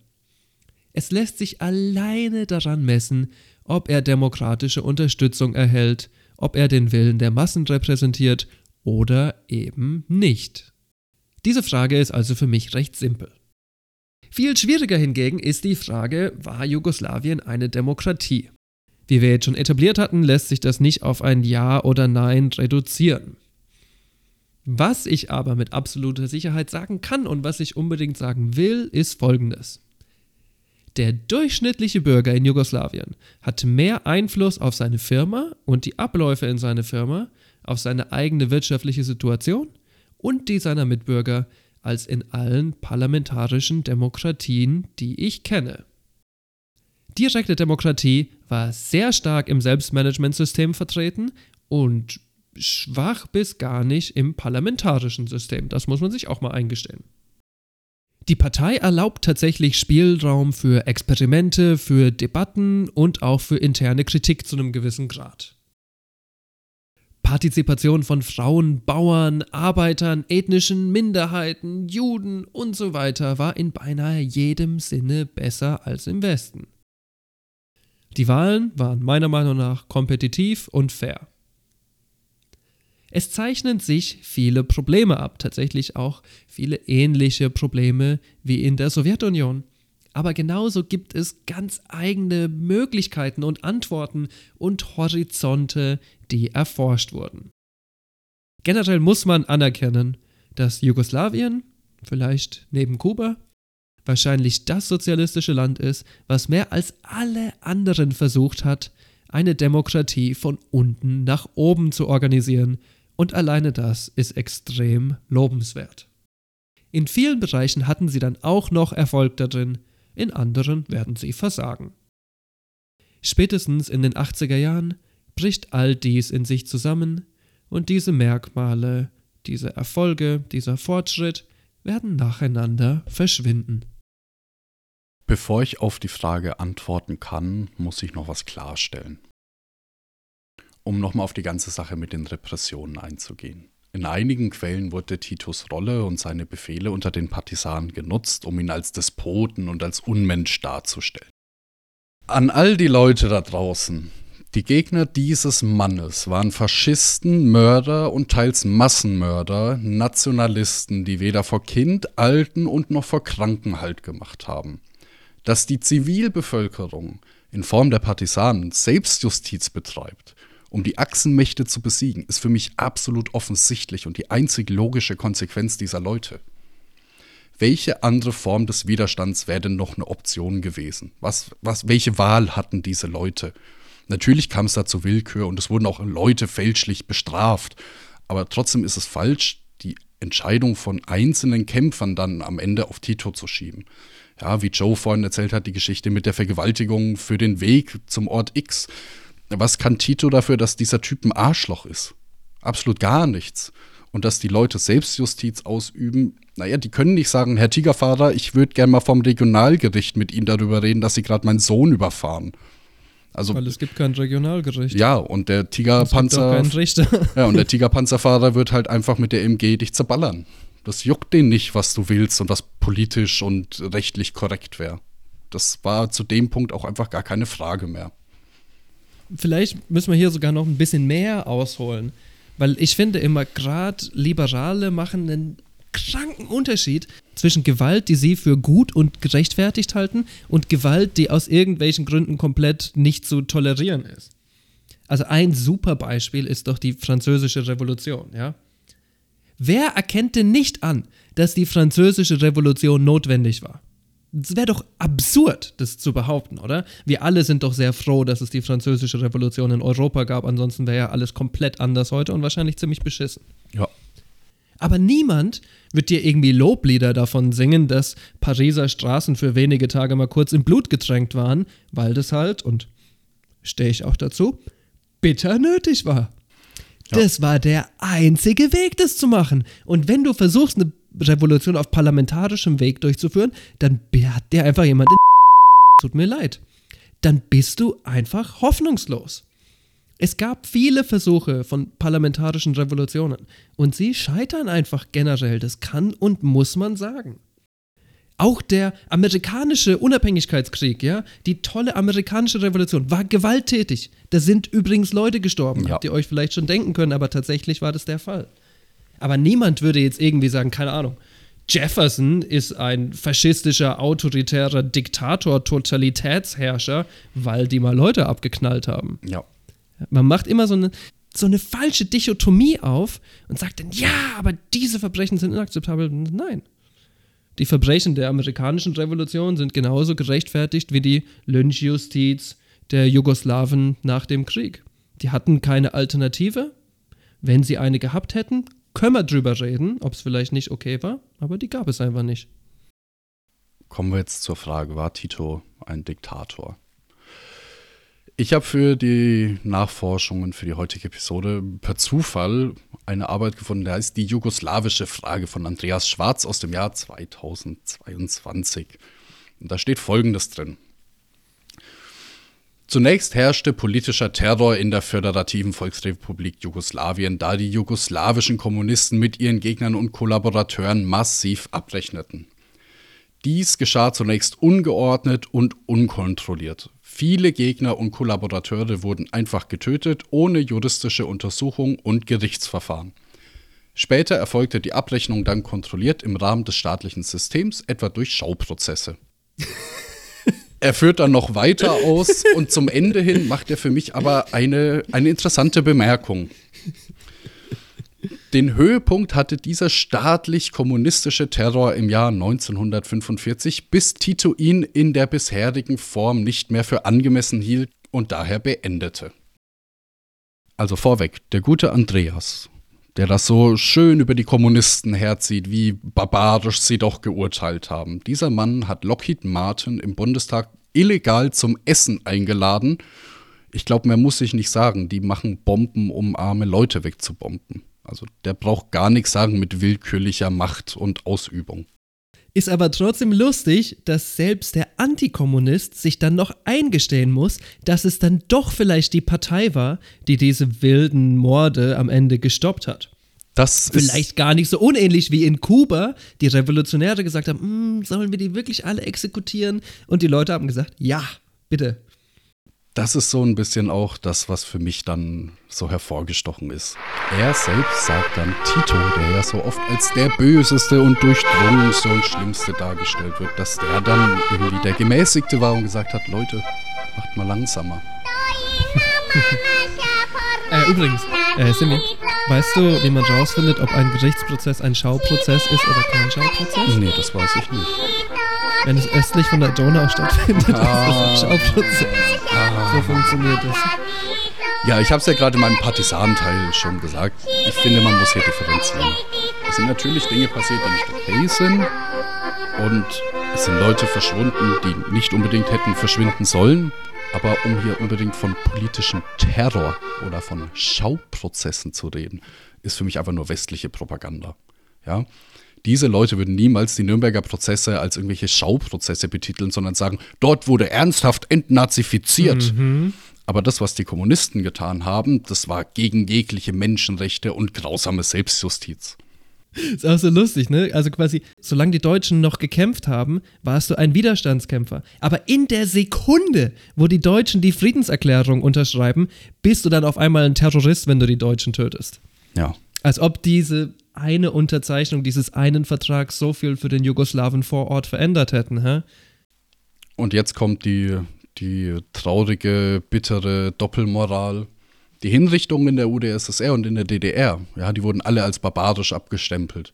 Aber bei den Nürnberger Prozessen wurden ebenfalls Leute zum Tode verurteilt. Das ist absolut okay, weil das ist kein Schauprozess, wie du gerade eben schon so schön gesagt hast. Ab da ist es ja dann legitim. Ich persönlich glaube, wie du es auch gesagt hast, am sinnvollsten ist es, einfach auf die Leute zu hören, die dort gelebt haben, weil die sprechen eine deutliche Sprache. Eine überwiegende Mehrheit sehnt sich nach einer Zeit, wie sie unter Tito war. Und sicherlich nicht nur wegen Tito. Uff. Boah, Junge, ey, jetzt haben wir aber ganz schön, äh, Haben wir, Geschwafelt hier, ja, ne? haben wir ganz schön gekleckert. Ähm, mhm. Jo, ich hoffe, nach unserer langen Grundsatzdiskussion und ausführlichem, ausschweifenden Diskutieren über Frauenrechte seid ihr jetzt am besten ausgerüstet, um zu bewerten, ob Tito so ein schlimmer, barbarischer Diktator war oder ob er es halt einfach nicht war. Oder in welchen Bereichen die jugoslawische Demokratie versagt hat, in welchem sie erfolgreich war. Oder vielleicht, wo die jugoslawische Demokratie ja fortschrittlicher war als die eigene Demokratie. Zwinkersmiley. Das Ganze ist auch extrem wichtig, weil in der nächsten Episode stellen wir euch das politische System vor, die Wirtschaft, die Partei und natürlich auch das jetzt schon ganz oft erwähnte Selbstmanagement als wichtigstes politisches Alleinstellungsmerkmal von Jugoslawien. Und lassen euch dann am besten selbst urteilen, wie das System im Vergleich mit dem West- oder dem Ostblock abschneidet. Ich war euer Horst Simi. Es hat mich gefreut, dass ihr dabei wart, dass ich mit meinem Genossen Joe euch durch die vielfältige und immer wieder aktuelle Geschichte des Balkans führen konnten. Ich hoffe, ihr seid auch beim nächsten Mal wieder dabei. Machet gut. Jo. Ähm, Trockenmund Joe kackt in den Mund von Mr. Wissen to Go. Das ist mein kleines Gedicht für den Tag heute. Macht's gut, ihr Süßen. Schaut euch keinen Schmuh an. Hört lieber Deep Fried Friends. Bis bald. Bye bye. Bye.